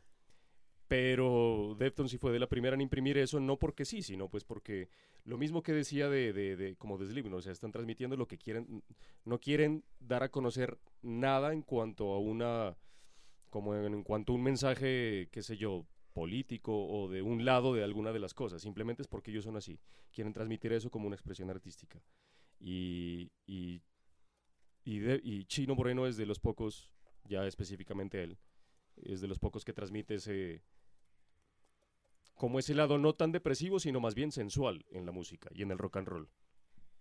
Y, y eso también lo defiendo. Obviamente la música de Deftones sí. Y en vivo, si bien baila, O sea- que a mí también me dan ganas de O bailar. sea, te pone chino, te pone. Me pone chino. Jonathan, Eh, a mí me gusta Deftones. supiera para Sebas. Sí, no sé. Es una banda de esas que uno trata. Una banda de esas que uno. Eh, esos, esos gustos culposos, ¿no? No, porque Y- culposos. No, es que le gusta a todo el mundo. O sea, le gusta a todo el mundo. tiene- Tiene una fanaticada, la hijo de madre. Y pues, a mí Deftones me ha gustado por. Creo que es más por los riffs. Como que siempre me he guiado mucho por las guitarras, como por esa. Esa línea. Y siento que, que los riffs me mueven, que me gustan. Las voces. tengo una dualidad ahí Además tiene muchas síncopas, no, no como son que muy, muy sí. seguidas, muy, muy Entonces, bueno, para mí, para mí Deftones tiene unas guitarras muy, muy buenas, unas baterías súper simples. Pero ¿cómo se llama el guitarrista? Ni idea. Ah, weón, ven, o sea, esa- a eso es lo que voy. Me gusta. Y ya, o sea, es una banda de esas que. Voy a decir algo así. O sea, es una banda que me gozo, me, me gozaría en vivo, que me encantaría verla en vivo, pero no es una banda que me sollaría total. O sea, si la comparamos con otro tipo de banda ya mucho más top, no, no estaría en ese Yo nivel. entiendo, yo entiendo sus O sea, razones. para mí está en una para mí Defton es una banda que está ahí en el, en el nivel medio, que está ahí en el entre el mainstream y entre el underground y ya. Para mí eso es Deftones. Finalmente, como última voz de la, de la ronda, yo creo que a mí con Deftones me pasa, soy de esas bandas en que tengo que ser abogado del diablo. O sea, yo, por ejemplo, yo no puedo recomendar un álbum completo de Deftones. No, no o sea, hay digamos que ahí mueve un poco con lo que dice, lo que dice Sebas. Eh, sobre todo porque Chino Moreno, en medio de, de- su estilo que le imprime, y si eso se siente en- en- en los discos, en vivo, lo que yo he visto, nunca los he tenido la posibilidad de verlos en vivo como tal, pero los videos y toda la vaina, Chino Moreno en vivo pela muchísimo la nota, o sea, me parece, de verdad, lo, lo cuestiona uno como cantante, una banda con, con ese renombre que es Deftones, eh, porque pela muchísimo, o sea, se desafina un montón. Y lo que pasa es que es muy sobreproducida la banda en estudio. O sea, en el disco es muy sobreproducida la voz. Es mucho autotune. Pero voy sí a, a- creo que la parte que algunos han mencionado ahí es, en, en términos de la época donde surge Deftones, que para muchos es Korn Deftones, quien define el, el new metal, yo personalmente digo, lo definió Korn. Pero Deftones fue la banda que todo el mundo siguió. O sea, para mí el metalcore, con, con la combinación del melódico sueco y Deftones, ahí sale. O sea, no se pegaron. Yo, no, yo nunca pensé que Deftones estuviera en esa discusión. Sí, ¿De claro. cuál? Uf, no, claro. no, para nada. De ¿Sabe, de sabe- origen. sabe por qué, Jonathan? Justamente por la forma, la forma de cantar de Chino Moreno. Uy, no. ¿De es que mire, metalcore? mien- mien- mien- No. mientras Jonathan Davis no hace los screams así agudísimos, este man sí lo hace. No, pero Y en, que- en muchas canciones, uno escucha, por ejemplo, esta My Own es Summer. no estamos uno hablando de escucha, metal, estamos hablando de eh, new metal. Por eso, New Metal. Pero Deftones new metal. Deftones, claro, completamente Es que porque De- Deftones está catalogado como una de las bandas que inició en el nu metal. el Uy, new metal. no, o horrible sea, que hagan es, eso. es Korn y, y Deftones. Y yo, yo lo pienso hoy día y es en realidad muchas bandas de, de ese new metal sí siguieron la línea, sobre todo Deftones. De era ese, ese, ese grito que no tiene como un, Un una ahí, ubicación muy sí. clara. O sea, en los discos suena bien, pero en vivo suena terrible. Y de hecho, la mayor parte de bandas de, de, eh, de new metal, de metalcore, en vivo no suenan tan, tan compactas. Justamente por eso, porque están haciendo vainas que en estudio se ajustan, pero que en vivo totalmente se, se desacoplan. Con Deftones pasa esa vaina, o sea, yo, a mí me gustan cierto, o sea, yo tengo de toda la discografía de Deftones en- en- mi colección personal, tengo un puñado de unas 15, 20 canciones que digo, estas canciones me parecen muy bacanas de Deftones. honest- Por eso lo digo, soy abogado del diablo. O sea, tengo el pecado ya guardado. Pero que yo, le- que yo tenga un álbum completo de Deftones, que yo le diga a usted, le recomiendo a Deftones en este disco o le recomiendo en este en vivo a Deftones. O sea, no he visto, por ejemplo, yo, no, he visto un, un en vivo impecable de Chino Moreno. De hecho, ahí en YouTube, quienes nos escuchan pueden hacer, es un video muy viejo, sí, como es como el del 2006, 2008, que están en acústico en una playa. Y sale completamente la falencia de Chino Moreno como cantante. O sea, claro, no hay distorsión, no hay ruido, le toca cantar, le toca entonar. Y el sujeto se mete unas desafinadas, no sé si es casualidad, si es no, una el man eventualidad. es súper autotune, o sea, no hay nada que hacer No, con chino. ahí funciona, o sea, funciona en estudio, se cuadra en vivo la gente la energía, pero en la época, pero después se queda corto. Yo por eso creo que de las de todas las bandas que se mencionaron hoy, con esta me voy miti miti, o sea, en términos de lo que grabaron, hay unos unas canciones muy bacanas, o sea, de hecho de, de, eh, del último disco, eh, Fall in the Earth, creo que se llama, Hole in the Earth, perdón, Hole in the Earth, me parece una canción genial de Deftones en la línea de Deftones, pero igual, lo que he dicho en, en varios episodios, es una banda que vuelve por allá a lo que por donde empezó. Mm. Y la canción es buena, pero de ese disco saco la canción, el resto no, no la defiendo. Y efectivamente en vivo eh, Deftones te muere, ¿no? Porque si usted compara, por ejemplo, la voz de Cord Taylor con Chino Moreno, O pasa que ya, ya es una banda de, de tradición, exacto, así. o sea, o sea, no, de no- hecho, Chino no van a Moreno tener el se mismo da poder. lujo. Sí, No. O sea, el lujo de, de- él no canta, que cante la gente. Ya. exacto. O sea, el man simplemente le suelta el micrófono, es- pero es una forma hipócrita también de manejar la música, ¿no? Sí, no. Yo digo que yo lo pienso que también como dentro de mi línea como músico, Manuel, Sebas dirán, pero cuando uno escucha que alguien canta, Es- es un Se le suelta el pone- micrófono. Es un sí. sentimiento muy Sí, diferente. se lo pone, ¿no? sí. eso no hace- Y creo que Chino Moreno juega Pero, mucho con pero eso. es que el La problema es canta, cuando usted en el CD y en la producción le pone unos efectos y después no los puede producir en, en, en Pero vivo. es que usted en vivo se canta la canción. Mm, Más allá de lo que depende. ya sabe. Por eso, por eso en vivo, por ejemplo, eso, eso es lo que pasa, por ejemplo, en, en los toques en vivo con Megadeth. Cuando todavía tocaban. Y es Y uno. siguen jodiéndome ey- con Megadeth. No, pero es que, pero es que es un ejemplo. Es igual. Uno tocaba, ellos tocan dos notas más abajo, pero usted en la mente Los completa todo, arriba, sí, los es- está tocando en la nota usted que sí, por eso le sigue, le canción, sigue sí. sonando bien. Cuando ellos tocan, cuando ellos le pasan el, el- el micrófono al público, en este caso, Eso, eh, eso pasa también en, en, la este ca- lengua. en este caso Deftones, usted completa todo, o sea, la mente y el Sí. inconsciente les comple- le completa Ajá. todo y para usted está sonando bien. Para el, para el que no conoce, para el ignorante en el tema y que llega por primera vez a un toque de, en este caso Deftones o Megadeth, obviamente le va a sonar horrible, ¿por qué no? Entonces, sí, digamos que recogiendo todos sus comentarios, yo defiendo a Deftones porque me gusta Deftones, pero no soy, no es que sea, no es que me duela en el alma y sea un gran conocedor de Deftones.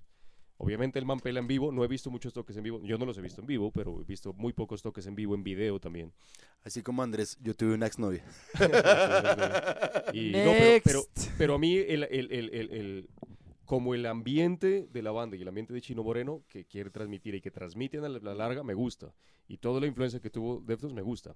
Sin embargo, sí entiendo sus puntos de vista. Entonces, Next. Listo. Yo vuelvo y cierro, Next. cierro esto diciendo, Bueno, para los que no sabían, el, guitarrista es Stephen Carpenter. A mí me parece buen guitarrista, el baterista también me parece la verga.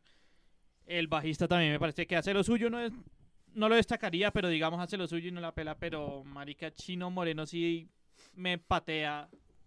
Me, me da asco verlo en vivo. Me rompe las bolas. digo. Me Una rompe, la- me rompe mucho las bolas ese man. O sea, y la Sí. temática, o sea, como que la música es bien y yo, uy, marica, qué chimba, tiene síncopas, eh, la batería va por otro lado y hace cosas interesantes, la guitarra es catchy, tiene mucho flow, pero el man no, o sea, Chino Moreno no. Ahí llego. Por favor, traduzcamos catchy y flow para nuestros oyentes. No mentiras. No, la, la recepción, eh, eh, lo que se transmite en banda en vivo, sí. O sea, Manuel lo dijo, Chino Moreno tiene su, es- su esencia en vivo y eso le funcionó, pero no quiere decir que sea bueno.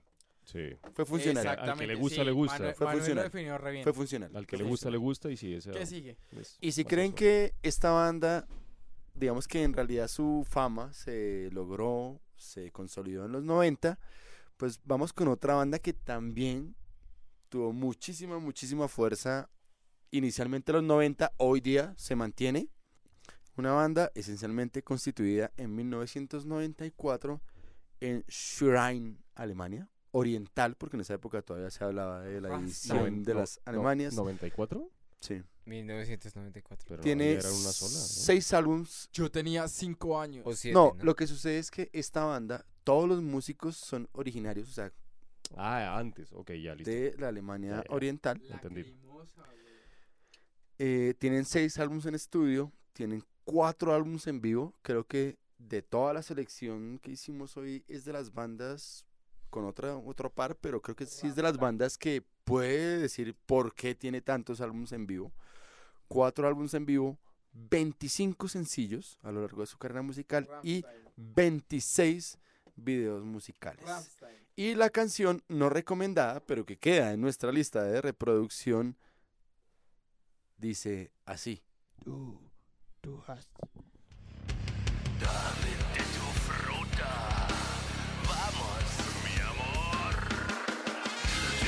Uy, te quiero, puta, weón. Tenía que ser. Mr. Andrés. En ¿Y- y 1994, a usted no le Rammstein, gusta? en lejanas tierras alemanas, Rammstein, estos manes que, que hicieron, pues hicieron un metal bastante, bastante digerible, ¿no? O sea, es un metal industrial que en el mundo, se supone en el mundo y en Alemania, pues llevan ese liderazgo ahí. ¿Por qué propongo este tema un poco, qué podría decirse? Un poco grotesco. Solo dos canciones he cantado yo en karaoke. No sé qué me pasa, pero yo en karaoke es como que no me desinhibo lo suficiente con amigos, entonces o canto una de Pimpinela. O canta Te quiero puta en la canto boca. te, quiero, te quiero- te quiero puta en la 45 con séptima ahí abajo del No, de- eso es de- en la de bar, 22 güey. con Caracas. Eh, entonces, eh, sí, este tema pues es de los que me sé porque lo canto con los parceros en el karaoke cuando ya... Por eso les propongo esta porque no sé nada más de Rammstein. Por supuesto, escuché algo de, de esta agrupación antes de proponerla hoy y, y pues entiendo que el, el vocal de Linderman, este man eh, pues tiene su estilo, es muy marcado, ¿no? Eh, es, es él, él es Ramstein. Yo creo que si él sale Ramstein como que no, No. como que no, no, no pega mucho Ramstein, ya hasta ahí fue. La, la banda en general tiene toda la esencia de lo que sería Ramstein. Y de hecho, de- por eso ellos no cambian mucho de su, es de las bandas que se ha mantenido con Sí, su, bastante. alineación. Y ya sabemos que en sus shows, ¿no? Actualmente 2019 en Pirotecnia, por ejemplo, estadios completamente llenos, pues la rompen. Y me imagino sonando a Ramstein en volumen alto, pues rompiéndola, ¿no? Pero la verdad me canso escuchándola ya, dos temas, tres, ya me canso. Pero en volumen alto, Ramstein, show, Pirotecnia, pues debe ser uno de los shows que no, no hay que perderse en un estadio seguro. Acá vendrán, seguro vendrán pronto. Ya vinieron. Ya vinieron y volverán. Para un estilo picnic. No, o tocaron, solitos? tocaron a- afuera de Bogotá, pero fue Ah. un, un concierto solo de ellos. En el Castillo Marroquín. En el sí, Castillo. Marroquín. No, no más allá. No, fue en el castillo. Vea. Yo, yo, bueno, me mi quiero estimado Andrés. yo me quiero salir de esta discusión rápidamente. Eh, honestamente, de Ramstein solo he escuchado dos o tres canciones. Entonces, y ninguna me ha gustado. No O sé sea, si Andrés. Usted apoya a Andrés. No sé si es por, por el problema de la lengua o por cualquier otra cosa, pero no apoyo a nadie. O sea, no sé qué es Ramstein para mí. ¿Qué es Ramstein? Pues eh, cuando salgo con parceros y los parceros no son metaleros, o sea, escuchamos otro tipo de música, pero llega el momento donde, ah, uy, ah, pero a Andrés le gusta el metal, ¿no? Pongamos un metal para Andrés, pues Du hast, pongamos Du hast No, y me re- yo resulto con todos pues parchando ahí con Du hast, entonces Pero con la cara rayada. Exactamente. Creo que es como de, esas bandas tipo digo, tipo Mago de Oz. O sea, me sonó tanto Du hast, me, me, me- tuve tanta aversión a Ramstein, a Du hast, que, que pues nunca me dediqué a escucharlo. Ahora escuché algo a, Ram, a Ramstein y, y pues le entiendo su estilo, pero aún así no me cuadra. Entonces Pero, yo diría que la propongo porque no es mi estilo ya. Antes, No antes, de, que, antes de que Manuel diga algo, uno no puede caer en el desconocimiento por no entender, ¿sí? Entonces, digamos que yo lo digo de esa manera. Yo no entiendo a Ramstein porque no, no me gusta, o sea, no es que no me guste, es que simplemente no entiendo lo que cantan. Porque ni lo Sí, escucho. o sea, no lo escucho, o es. sea, no me ha llegado de cierta manera, me han llegado canciones que son súper populares, pero ya. Entonces, bueno, si ya queremos criticar a Ramstein, tenemos que hablar de la música y de otras cosas. E- y lo desconozco, entonces le dejo a los expertos acá en Alemania. Antes que continúen entonces, Manuel y compañeros, eh, Ramstein este año 2019 lanzó su nuevo álbum después de 10 Deutschland. años. Ese es el nuevo álbum de revés. 2019 Pero al revés, después de ¿no? 10 años. Eh, interesante escuchar después de 10 años una banda tan conocida como Ramstein, qué música hace, ¿no? Entonces, pues escuchar el álbum a ver qué propone. Bueno, eh, por eso le preguntaba que, que, que cuáles eran sus razones, porque al principio fue un poco difuso el por qué no le gusta Rammstein, pero ya sé por qué. Y es porque básicamente también se volvió muy comercial para usted. O sea, se la metieron, se la metieron hasta que le cansó. Eh, a mí sí me gusta Rammstein y yo la defiendo. Eh, si bien fue una de las... Lo que pasa es que es la banda más caspeada dentro del industrial. Porque fue tal vez la primera banda exitosa del industrial. Entonces, Obviamente ellos con Du Hast, que fue su primer, su primer gran hit, que ganaron el, el, el mismo que se ganó Lordi, el, el, Eurovi- el Eurovision Eurovision. el Eurovision en el 96 y obviamente ese toque en vivo de, de Du Hast fue el más famoso y Du Hast es una canción que le hacen cover hasta las bandas eh, sinfónicas de los colegios, o sea, eso es nada. Obviamente es así y es la que más cansa, claramente. Pero, pero la composición y- y- y- y lo que transmiten, pues obviamente es, es muy diferente. No todas las canciones son iguales, si bien son mucho, mucho del industrial, al que no le gusta el industrial, pues le puede parecer monótono, pero pues dentro de todos los álbumes y las canciones de, de Rammstein son diferentes. Sony, eh, todo, son diferentes. Por ejemplo, el, último Lost. álbum del, del- ¿Cómo? Kinda Lost. A Kinda Lost, eh, América, que tiene una, una, una gran... Una gran Crítica. Crítica al, al dominio de Estados Unidos, por ejemplo, por decirlo así, al dominio cultural que tiene más que todo. Eh, y de la última canción y del último álbum que estaban hablando, Deutschland, Deutschland, no es tan, no es tan nacionalista porque están criticando toda la historia de Alemania en esa canción. Entonces, obviamente, presentan muchas. Por ejemplo, a, Ram, a, a Rammstein se le, se le criticó muchas veces de esta parte, creo que del globo, por ser eh, de tendencias nacionalistas de derecha y nazis. Supuestamente. Supuesto por eso dice, se le criticó por eso.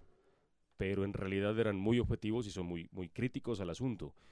Salían con toda esa temática, salían con toda esa vestimenta, pero tratando de mostrar eh, esa faceta de lo que pasó en la historia, criticándola.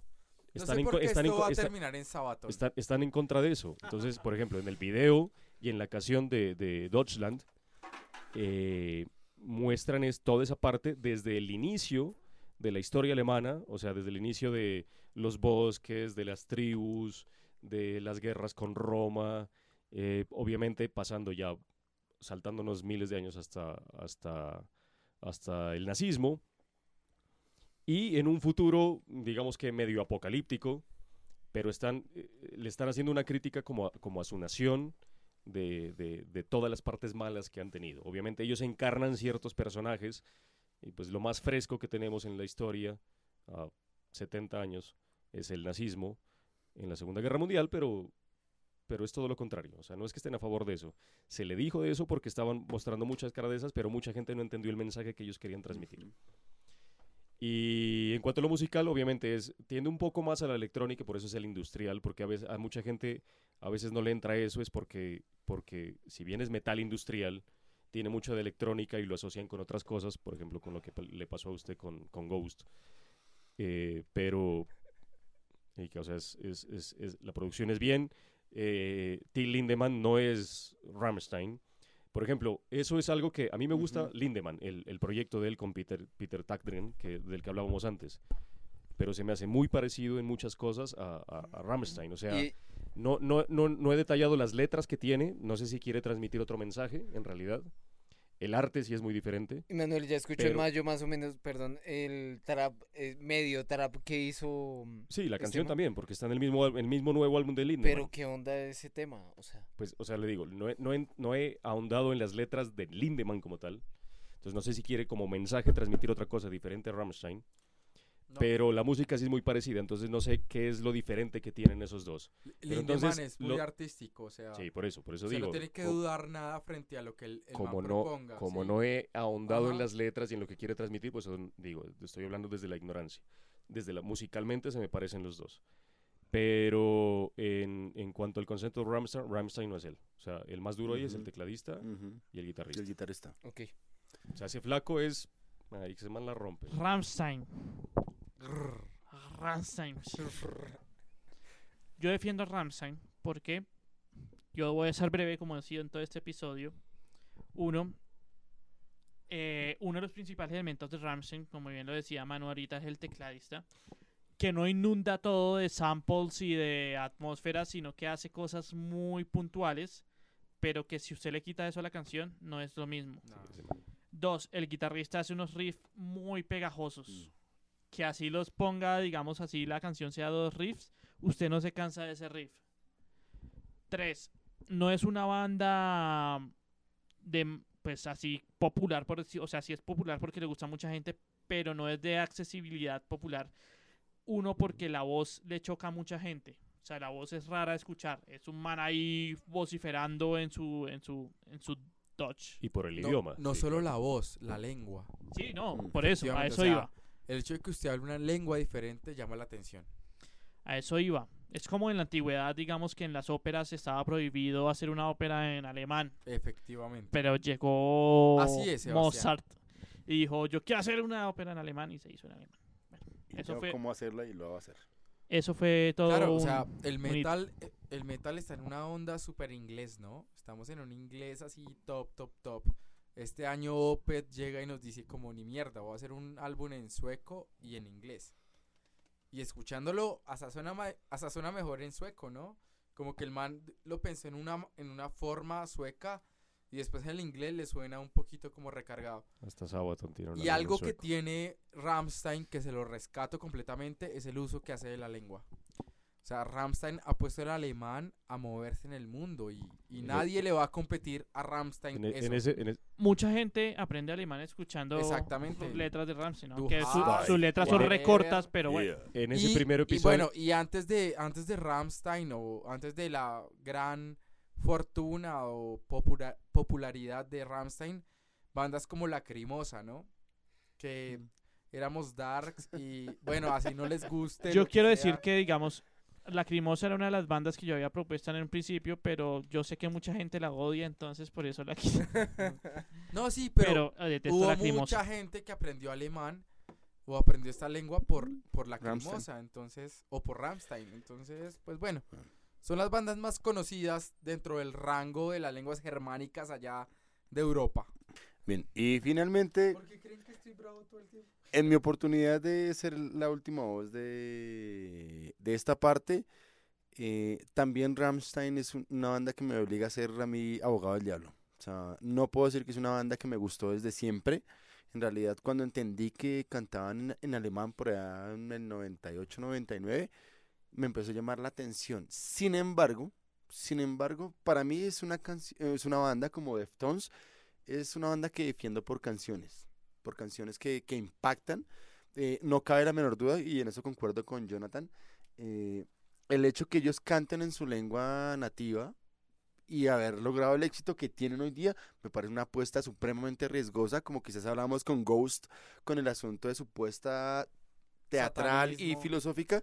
Creo que con ellos la apuesta de la lengua es una apuesta supremamente arriesgada, les funcionó y dentro de la línea musical que manejan definitivamente es un acierto, creo yo.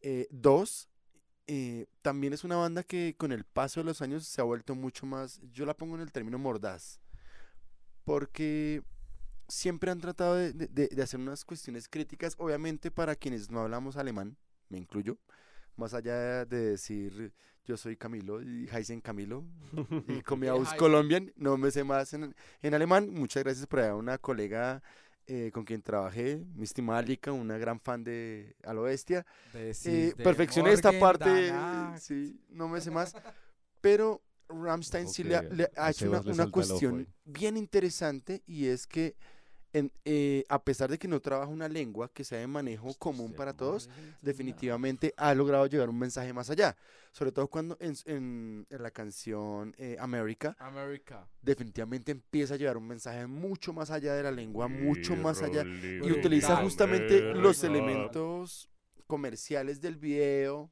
de la música. Es más, el coro de esa canción está en inglés, justamente para jugar con ese contraste y todo el estereotipo que empieza a manejar allí y que en, discos posteriores, sus canciones posteriores, empieza a manejar lo que decía Manuel hace un rato. El último disco es una de las cosas, mucha gente lo ha malinterpretado, porque definitivamente ellos no están haciendo una apología ni al nazismo ni nada, sino están mostrando es el pueblo alemán lo capaz y me atrevo yo a decir también lo obtuso que ha sido frente a, a la concepción de muchos aspectos de su lo historia. capaz de autodestruirse y de destruir Sí, la Algo humanidad aparte, alrededor de sí, ellos. señor. entonces esos que es, se están es cri- una vaina muy, están- muy bien lograda. que están criticando. nuestra última banda, Sí. Nuestra última banda. ¿Usted? que ¿Es de Camilo? Mi última Ay, no salga propuesta. otro con Muse porque le pego. No, héroe- nuestra- héroes del silencio. No, no, no, no, por este lado Mana. me, me volví a meter al lado del metal. O sea, yo tenía que definir que una cosa era lo que menos me agrada del rock y lo que menos me agrada del metal. Eh, tenía muchas propuestas. Afortunadamente, ser el moderador de este episodio me permitió ir decantando de unas a otras. Y en últimas llegué a esta segunda opción. Déjala sonar. Una banda eh, de 1982, eh, Weil am Rhein, también en esa época sí se hablaba de Alemania Oriental. Eh, 14 álbumes en estudio, Scorpions. 3 álbumes en vivo, Scorpions. 2 compilatorios, Scorpions. 10 videos musicales que en realidad todos ¿Creator? tíos, No, casi, Creator, Halloween, casi le pega. Sodom. casi le pega. Sodom. Destruction.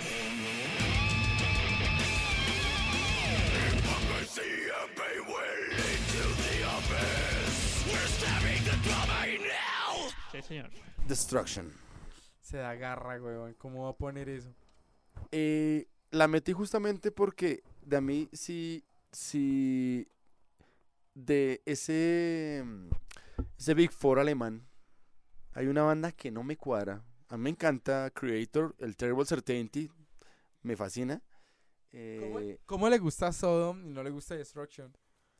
mm, me encanta Creator, me encanta Somo. Eh, Tankard no tanto, pero me molesta mucho menos que Destruction. ¿Pero qué le molesta? Destruction. Listo, para allá voy. De hecho, Destruction me parece que dentro de, de ese cuarteto de bandas alemanas, me parece, eh, en términos de la propuesta, me parece, desde el inicio hasta el final, me parece la más simple. O sea, yo entiendo y lo he defendido en muchos episodios, de hecho, en este episodio lo he defendido, que hay bandas que tienen un sonido, sonido único, un sonido que en realidad esperar una cosa distinta de esas bandas es esperar, es desconocer quizás lo que hace la banda, pero creo que Destruction sí se ha quedado muy mal amañado en un, un único sonido, un único estilo. Eh, nunca le he sentido más allá de, de su quehacer. Obviamente desde que llegaron a, a Peter Tagrin, de nuevo lo mencionamos en, en esta sesión, y es desde que llegaron a ese estudio en el 2000, la banda empezó a rotar de bateristas porque en realidad los bateristas últimos de Destruction son quienes le han dado como ese nuevo aire, esa nueva línea de Destruction, pero que no obstante trata siempre de responder a lo mismo, como que es una banda muy, muy purista en su sonido, eh, que nunca, en realidad, nunca he podido Digerir. degustar, nunca he podido digerir, nunca he podido incluso aceptar, o sea, en realidad. Yo creo que, de hecho, una de las cosas que yo siempre he cuestionado un poco de, de- del metal colombiano y es las bandas que están en esa línea. Y es como que no, no, no- no pasa nada, no, no evolucionó, no pasó nada. Yo escucho Creator y Creator tiene una gama muy amplia. Sodom, que es un- también muy purista en su línea, pero también ha tenido sus momentos en que, en que se mueve. Eh, Tankard tiene unas letras que los lleva a, otros, a otras dinámicas, pero Destruction no... Nunca, nunca he podido ligar esa, esa, ese gusto, esa afiliación musical, a pesar de que no tengo problemas con el thrash metal de vieja escuela. eh, nunca he podido. Por eso, incluso para este episodio, para que mis, mis colegas y, quienes nos escuchan me crean que en realidad tengo un problema muy fuerte con, con Destruction, eh, elegí la canción The Alliance of Hellhounds, una canción que eh, en la versión comercial canta alguien que es muy representativo dentro de mi gusto musical y con quien en los últimos episodios se han dedicado a hacerme un bullying 100%. Chagrat. Shagrat de Burger cantan esta canción, aunque en realidad aquí cantan un montón de invitados, Doro, está el vocalista de Soulwork, hay un montón de vocalistas invitados para la versión comercial de esta canción, pero definitivamente no, o sea, yo vi, aquí está Shagrat y voy a escucharlo y lo he escuchado un montón de veces desde eh, el 2005 que salió esta canción y no he podido, jamás en realidad es, una cuestión con Destruction que en realidad nunca, o sea, dentro del trash metal nunca he podido, o sea, no, no logro colindar, no, no es mi gusto. No hay un disco de, de Destruction a pesar de que les he dado la oportunidad, como lo he dicho, a- creo que a todas las bandas que no me gustan siempre les he dado oportunidad en distintos momentos. Nunca he podido, o sea, le he dado a Destruction eh, creo que unas tres oportunidades en, en mi existencia musical y no, definitivamente no, no, no puedo. Em, yo le doy la palabra a Camilo, lo defiendo.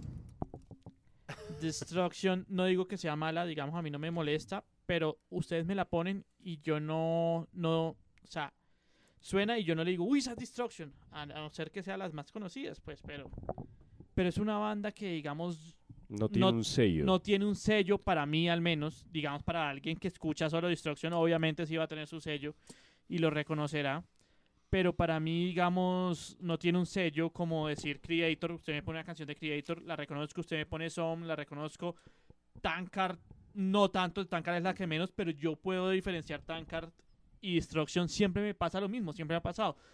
Ponen un tema y como, marica, pilla este tema que pusimos y yo como, me demoro mucho en saber qué es y siempre como que marica no no qué es sí es chévere musicalmente es trash pero no le no le aporta mucho al trash. Y es como o sea no estoy seguro de que de que merezca estar ahí en ese Big Four alemán o sea por por épocas y, y vainas sí pero no le aporta mucho a la, a la vaina musical. Eso es lo que opino yo Del thrash metal me quedo con Creator, por supuesto. em, con Sodom, por supuesto. Y Destruction de estas tres bandas creo que es la que menos he escuchado. Dando una referencia o comparándolas un poco, pues no, no tengo mucho que decir de Destruction. Em, obviamente hay unos temas ahí, los cañonazos, como dice Camilo, de Destruction. Ahí estarán y por supuesto uno los reconoce de una, pero el resto creo que no, no más de esos tres temas que recuerdo de Destruction voy a, voy a identificar que es esta agrupación. Pero el thrash metal alemán, por favor. Es thrash metal alemán. Yo en realidad le hablo desde la ignorancia. Porque ya que están hablando del Big Four alemán, sé que existe, pero nunca me ha llamado mucho la atención. Incluso Creator, obviamente es la banda que es más, pues para nosotros o para mí por lo menos la más representativa y la más conocida, pero incluso no es que no es que siga mucho su Creator, no es de mi gusto. Eh, me gusta mucho a veces una que otra canción, las la música. eh, de nuevo, el fraseo de la voz no tanto, de Creator. Y es lo que me aleja. De Destruction, igual nada. Entonces, digamos que lo apoyo en la parte de que no me llama la atención porque no me parece, no es de mi gusto, no, no, no produce en mí algo que diga quiero escuchar y quiero conocer más de esa banda. Y es a lo que he venido diciendo desde el principio de este episodio, desde la primera parte, de segunda parte. Y es que uno habla desde la ignorancia. Si algo no le gusta, uno no investiga de eso. Entonces, más, más razones para defender a cierta banda las tiene al que sí le gusta, porque él sabe muchas cosas más. Entonces, el hecho de que no me llame la atención de investigar, de conocer, de tratar de escuchar más canciones, más álbumes, más propuestas, más producción. Nada, pues sí, es un trash.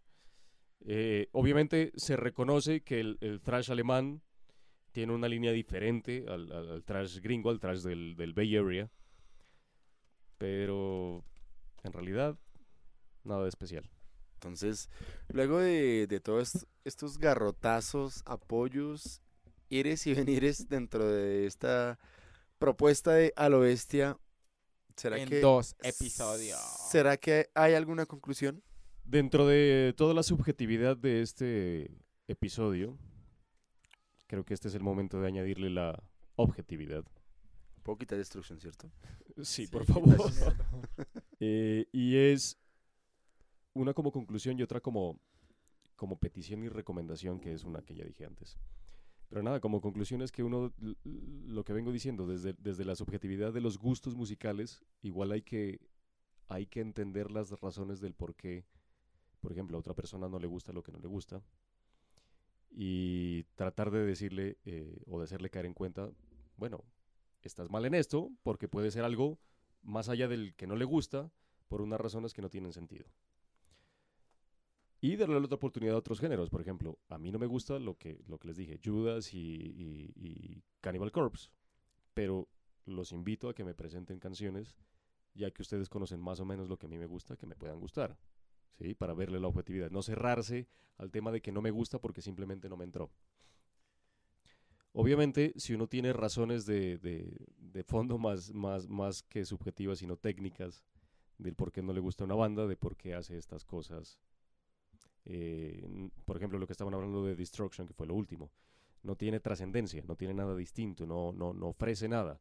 Lo que decía Camilo, no fue una de las pioneras, sino fue una de las que siguió y dentro de- del- del seguimiento no cambió nada, siguió haciendo lo mismo.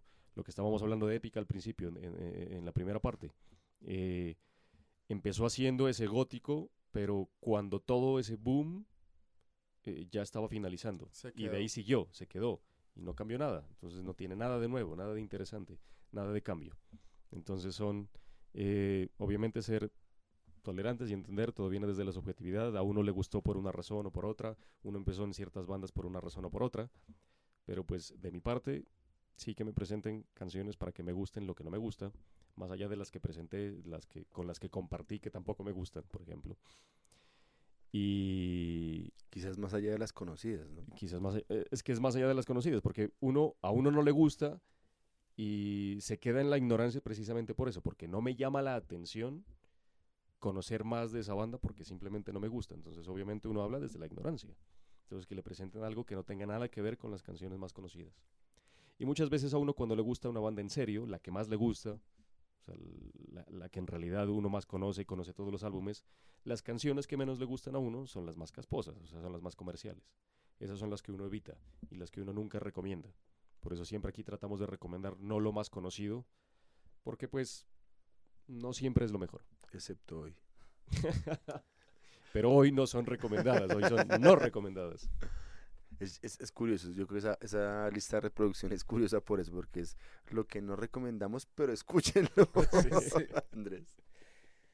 Eh, bueno, con Megadeth, por ejemplo, me pasó que mm, estaba pensando en proponerla. Empecé a escuchar Megadeth, le cogí el ritmo a Megadeth, dije, eh, sí, realmente sí pondría Megadeth mientras trabajo, mientras estudio, bueno, y, y- y la pongo a sonar.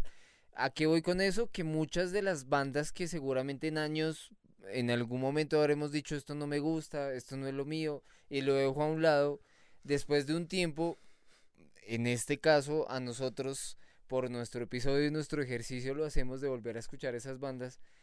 En mi caso, dije, sí me lo aguantaría. Antes no, ahora sí lo hago porque me pongo a escucharlo y me parece un ejercicio muy interesante eh, y, y muy chévere que los invito, pues en general a nivel musical para uno escuchar y entender música y entenderse uno, ¿no? El por qué tal vez en ese momento no, lo, no le cogió vuelvo a lo de Mago de Oz y que alguien muy cercano a mí, como un familiar, mi hermana, dice, no, ya no más Mago de Oz, me gustaba mucho, pero ahora no porque todo el mundo lo escucha. Entonces, yo estando al lado de ella digo, a mí tampoco me gusta Mago de Oz, ¿cierto? Entonces dejé a un lado Mago de Oz. Y a hoy, si de Oz, yo creo que lo seguiría dejando a un lado, pero bueno, digamos que fuera otra banda que... otros criterios. sí, em, hay que hacerlo. O sea, si de pronto seamos conscientes, ahora digo que no me gusta esto, pero por una influencia de un criterio muy subjetivo de alguien más, no es mi criterio, es el criterio de alguien diferente a mí. Tengo que escuchar para definir que esto me gusta o no me gusta y ser muy consciente del por qué no hacerlo. Entonces, em, me parece excelente hoy defender el por qué no algo. Siempre hemos defendido el por qué proponer algo, ¿no? Hoy defendimos el por qué no y me parece pues Pero genial. en el capítulo, en el capítulo de, en el episodio de literatura propusimos Mago de Oz, ¿no? Daniel. Daniel. Daniel lo propuso. Por ejemplo, en Ramstein, el, en el último álbum sacaron un sencillo que se llama Radio y pues yo que soy radio y y mi gran pasión, eh, laboral en la vida es la radio. Y pues yo escuché Radio y pues Queen con Radio también, ¿no? Entonces viene Ramstein con su Radio y me pareció muy interesante porque tenía su, su influencia muy histórica de la radio en, en Alemania eh, y, y todo Radio este Berlín. tema. Chévere, genial. Eh, en este caso había propuesto Ramstein, una de las, de las bandas que no me gusta, pero, pero ya viendo ese contexto, pues vale la pena escuchar inclusive bandas que no nos han entrado hace varios años. Como conclusión tengo uno agradecer que no pusieron a mis bandas favoritas que son In the Merciful Fate o Testament. Y pensó que Entonces, Jonathan lo iba a poner, seguro. Súper bien. Me siento, me Lo siento, dijo alguna vez. me siento bien conmigo mismo. Dos, quiero citar a un profesor postmodernista y chagratista que dice para gusto los mocos. Como vemos, a uno nos gusta una cosa, a ot- otros no. Algunos defienden a capa y espada otra cosa, otros se vomitan sobre eso. Pero, aquí estamos sentados. pero aquí estamos sentados y es no, a no, digamos, a no pelear por estas estupideces. A no pelearse porque, uy, no, pero esos de maricas y salen agarrados y dándose en la jeta. Entonces, Muy princesa, güey. Ah, no, eso, digamos, a usted no le gusta algo, tenga sus, sus, sus razones, defiéndalas, pero si se lo ponen en una fiesta, pues, weón, aguante, y ya, suerte, weón, simplemente la próxima pone una que sí le guste y ya, no pelee con la gente. Yo cerraría siguiendo la línea de Sebastián y es, es muy difícil eh, lidiar con lo que a uno no le gusta, pero definitivamente cuando uno está en un buen ambiente hay que, incluso estas cosas, creo que lo, lo que pasó en esta propuesta que hicimos como, como grupo de A lo Bestia y es, a pesar de que haya cosas que no nos gusten, podemos divertirnos, podemos reírnos del otro en el buen sentido, podemos reírnos incluso de nosotros mismos también frente a esas situaciones particularmente porque la música es una cuestión de disfrutar, es una cuestión de, de sentir y, y todos la sentimos distinto. Yo no, puedo decir que incluso porque nos guste o no la misma banda sentimos las mismas cosas. Y un poco eh, esta, esta propuesta de, de frente a este episodio tiene que ver justamente con eso, es cómo nos sentimos con aquello que no nos gusta porque no, no siempre es fácil no nos resulta muy eh, sutil tener que hablar de aquello que no nos gusta con un poco de, criterio, pero tampoco nos resulta sutil darle palo a alguien eh, cuando no estamos de acuerdo con ese asunto, pero creo que esto es un tanto lo que, lo que hemos hecho desde, desde nuestros primeros episodios como a lo bestia, y es una invitación a, a la tolerancia, a pensarnos distinto, a aceptar, a reírnos. Yo creo que más allá de Hoy que sí nos hemos reído. de que, de que el metal sea un género tan, tan trascendental y tan serio, también aprendernos a reír de eso eh, hace parte. de- y son, son las posiciones de cada uno, pero en últimas también es un mensaje grupal que es, podemos escucharnos, podemos diferir, podemos cuestionarnos, podemos no estar de acuerdo, pero definitivamente sobre todo se trata de, de escuchar al otro. De escuchar, hay que Entonces- saber debatir sin desenvainar la katana. Sí, porque sí, tuvimos una katana todo el tiempo en nuestras manos, pero bueno, la desenvainaron, pero no nunca en la eh, con el ánimo de, No matar a alguien.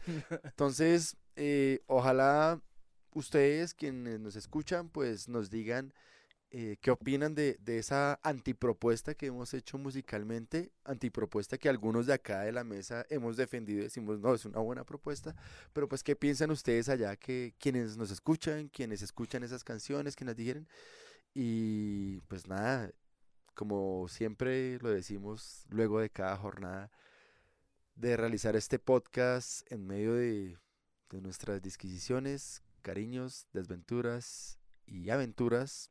Esto es simplemente un podcast hecho A bestia.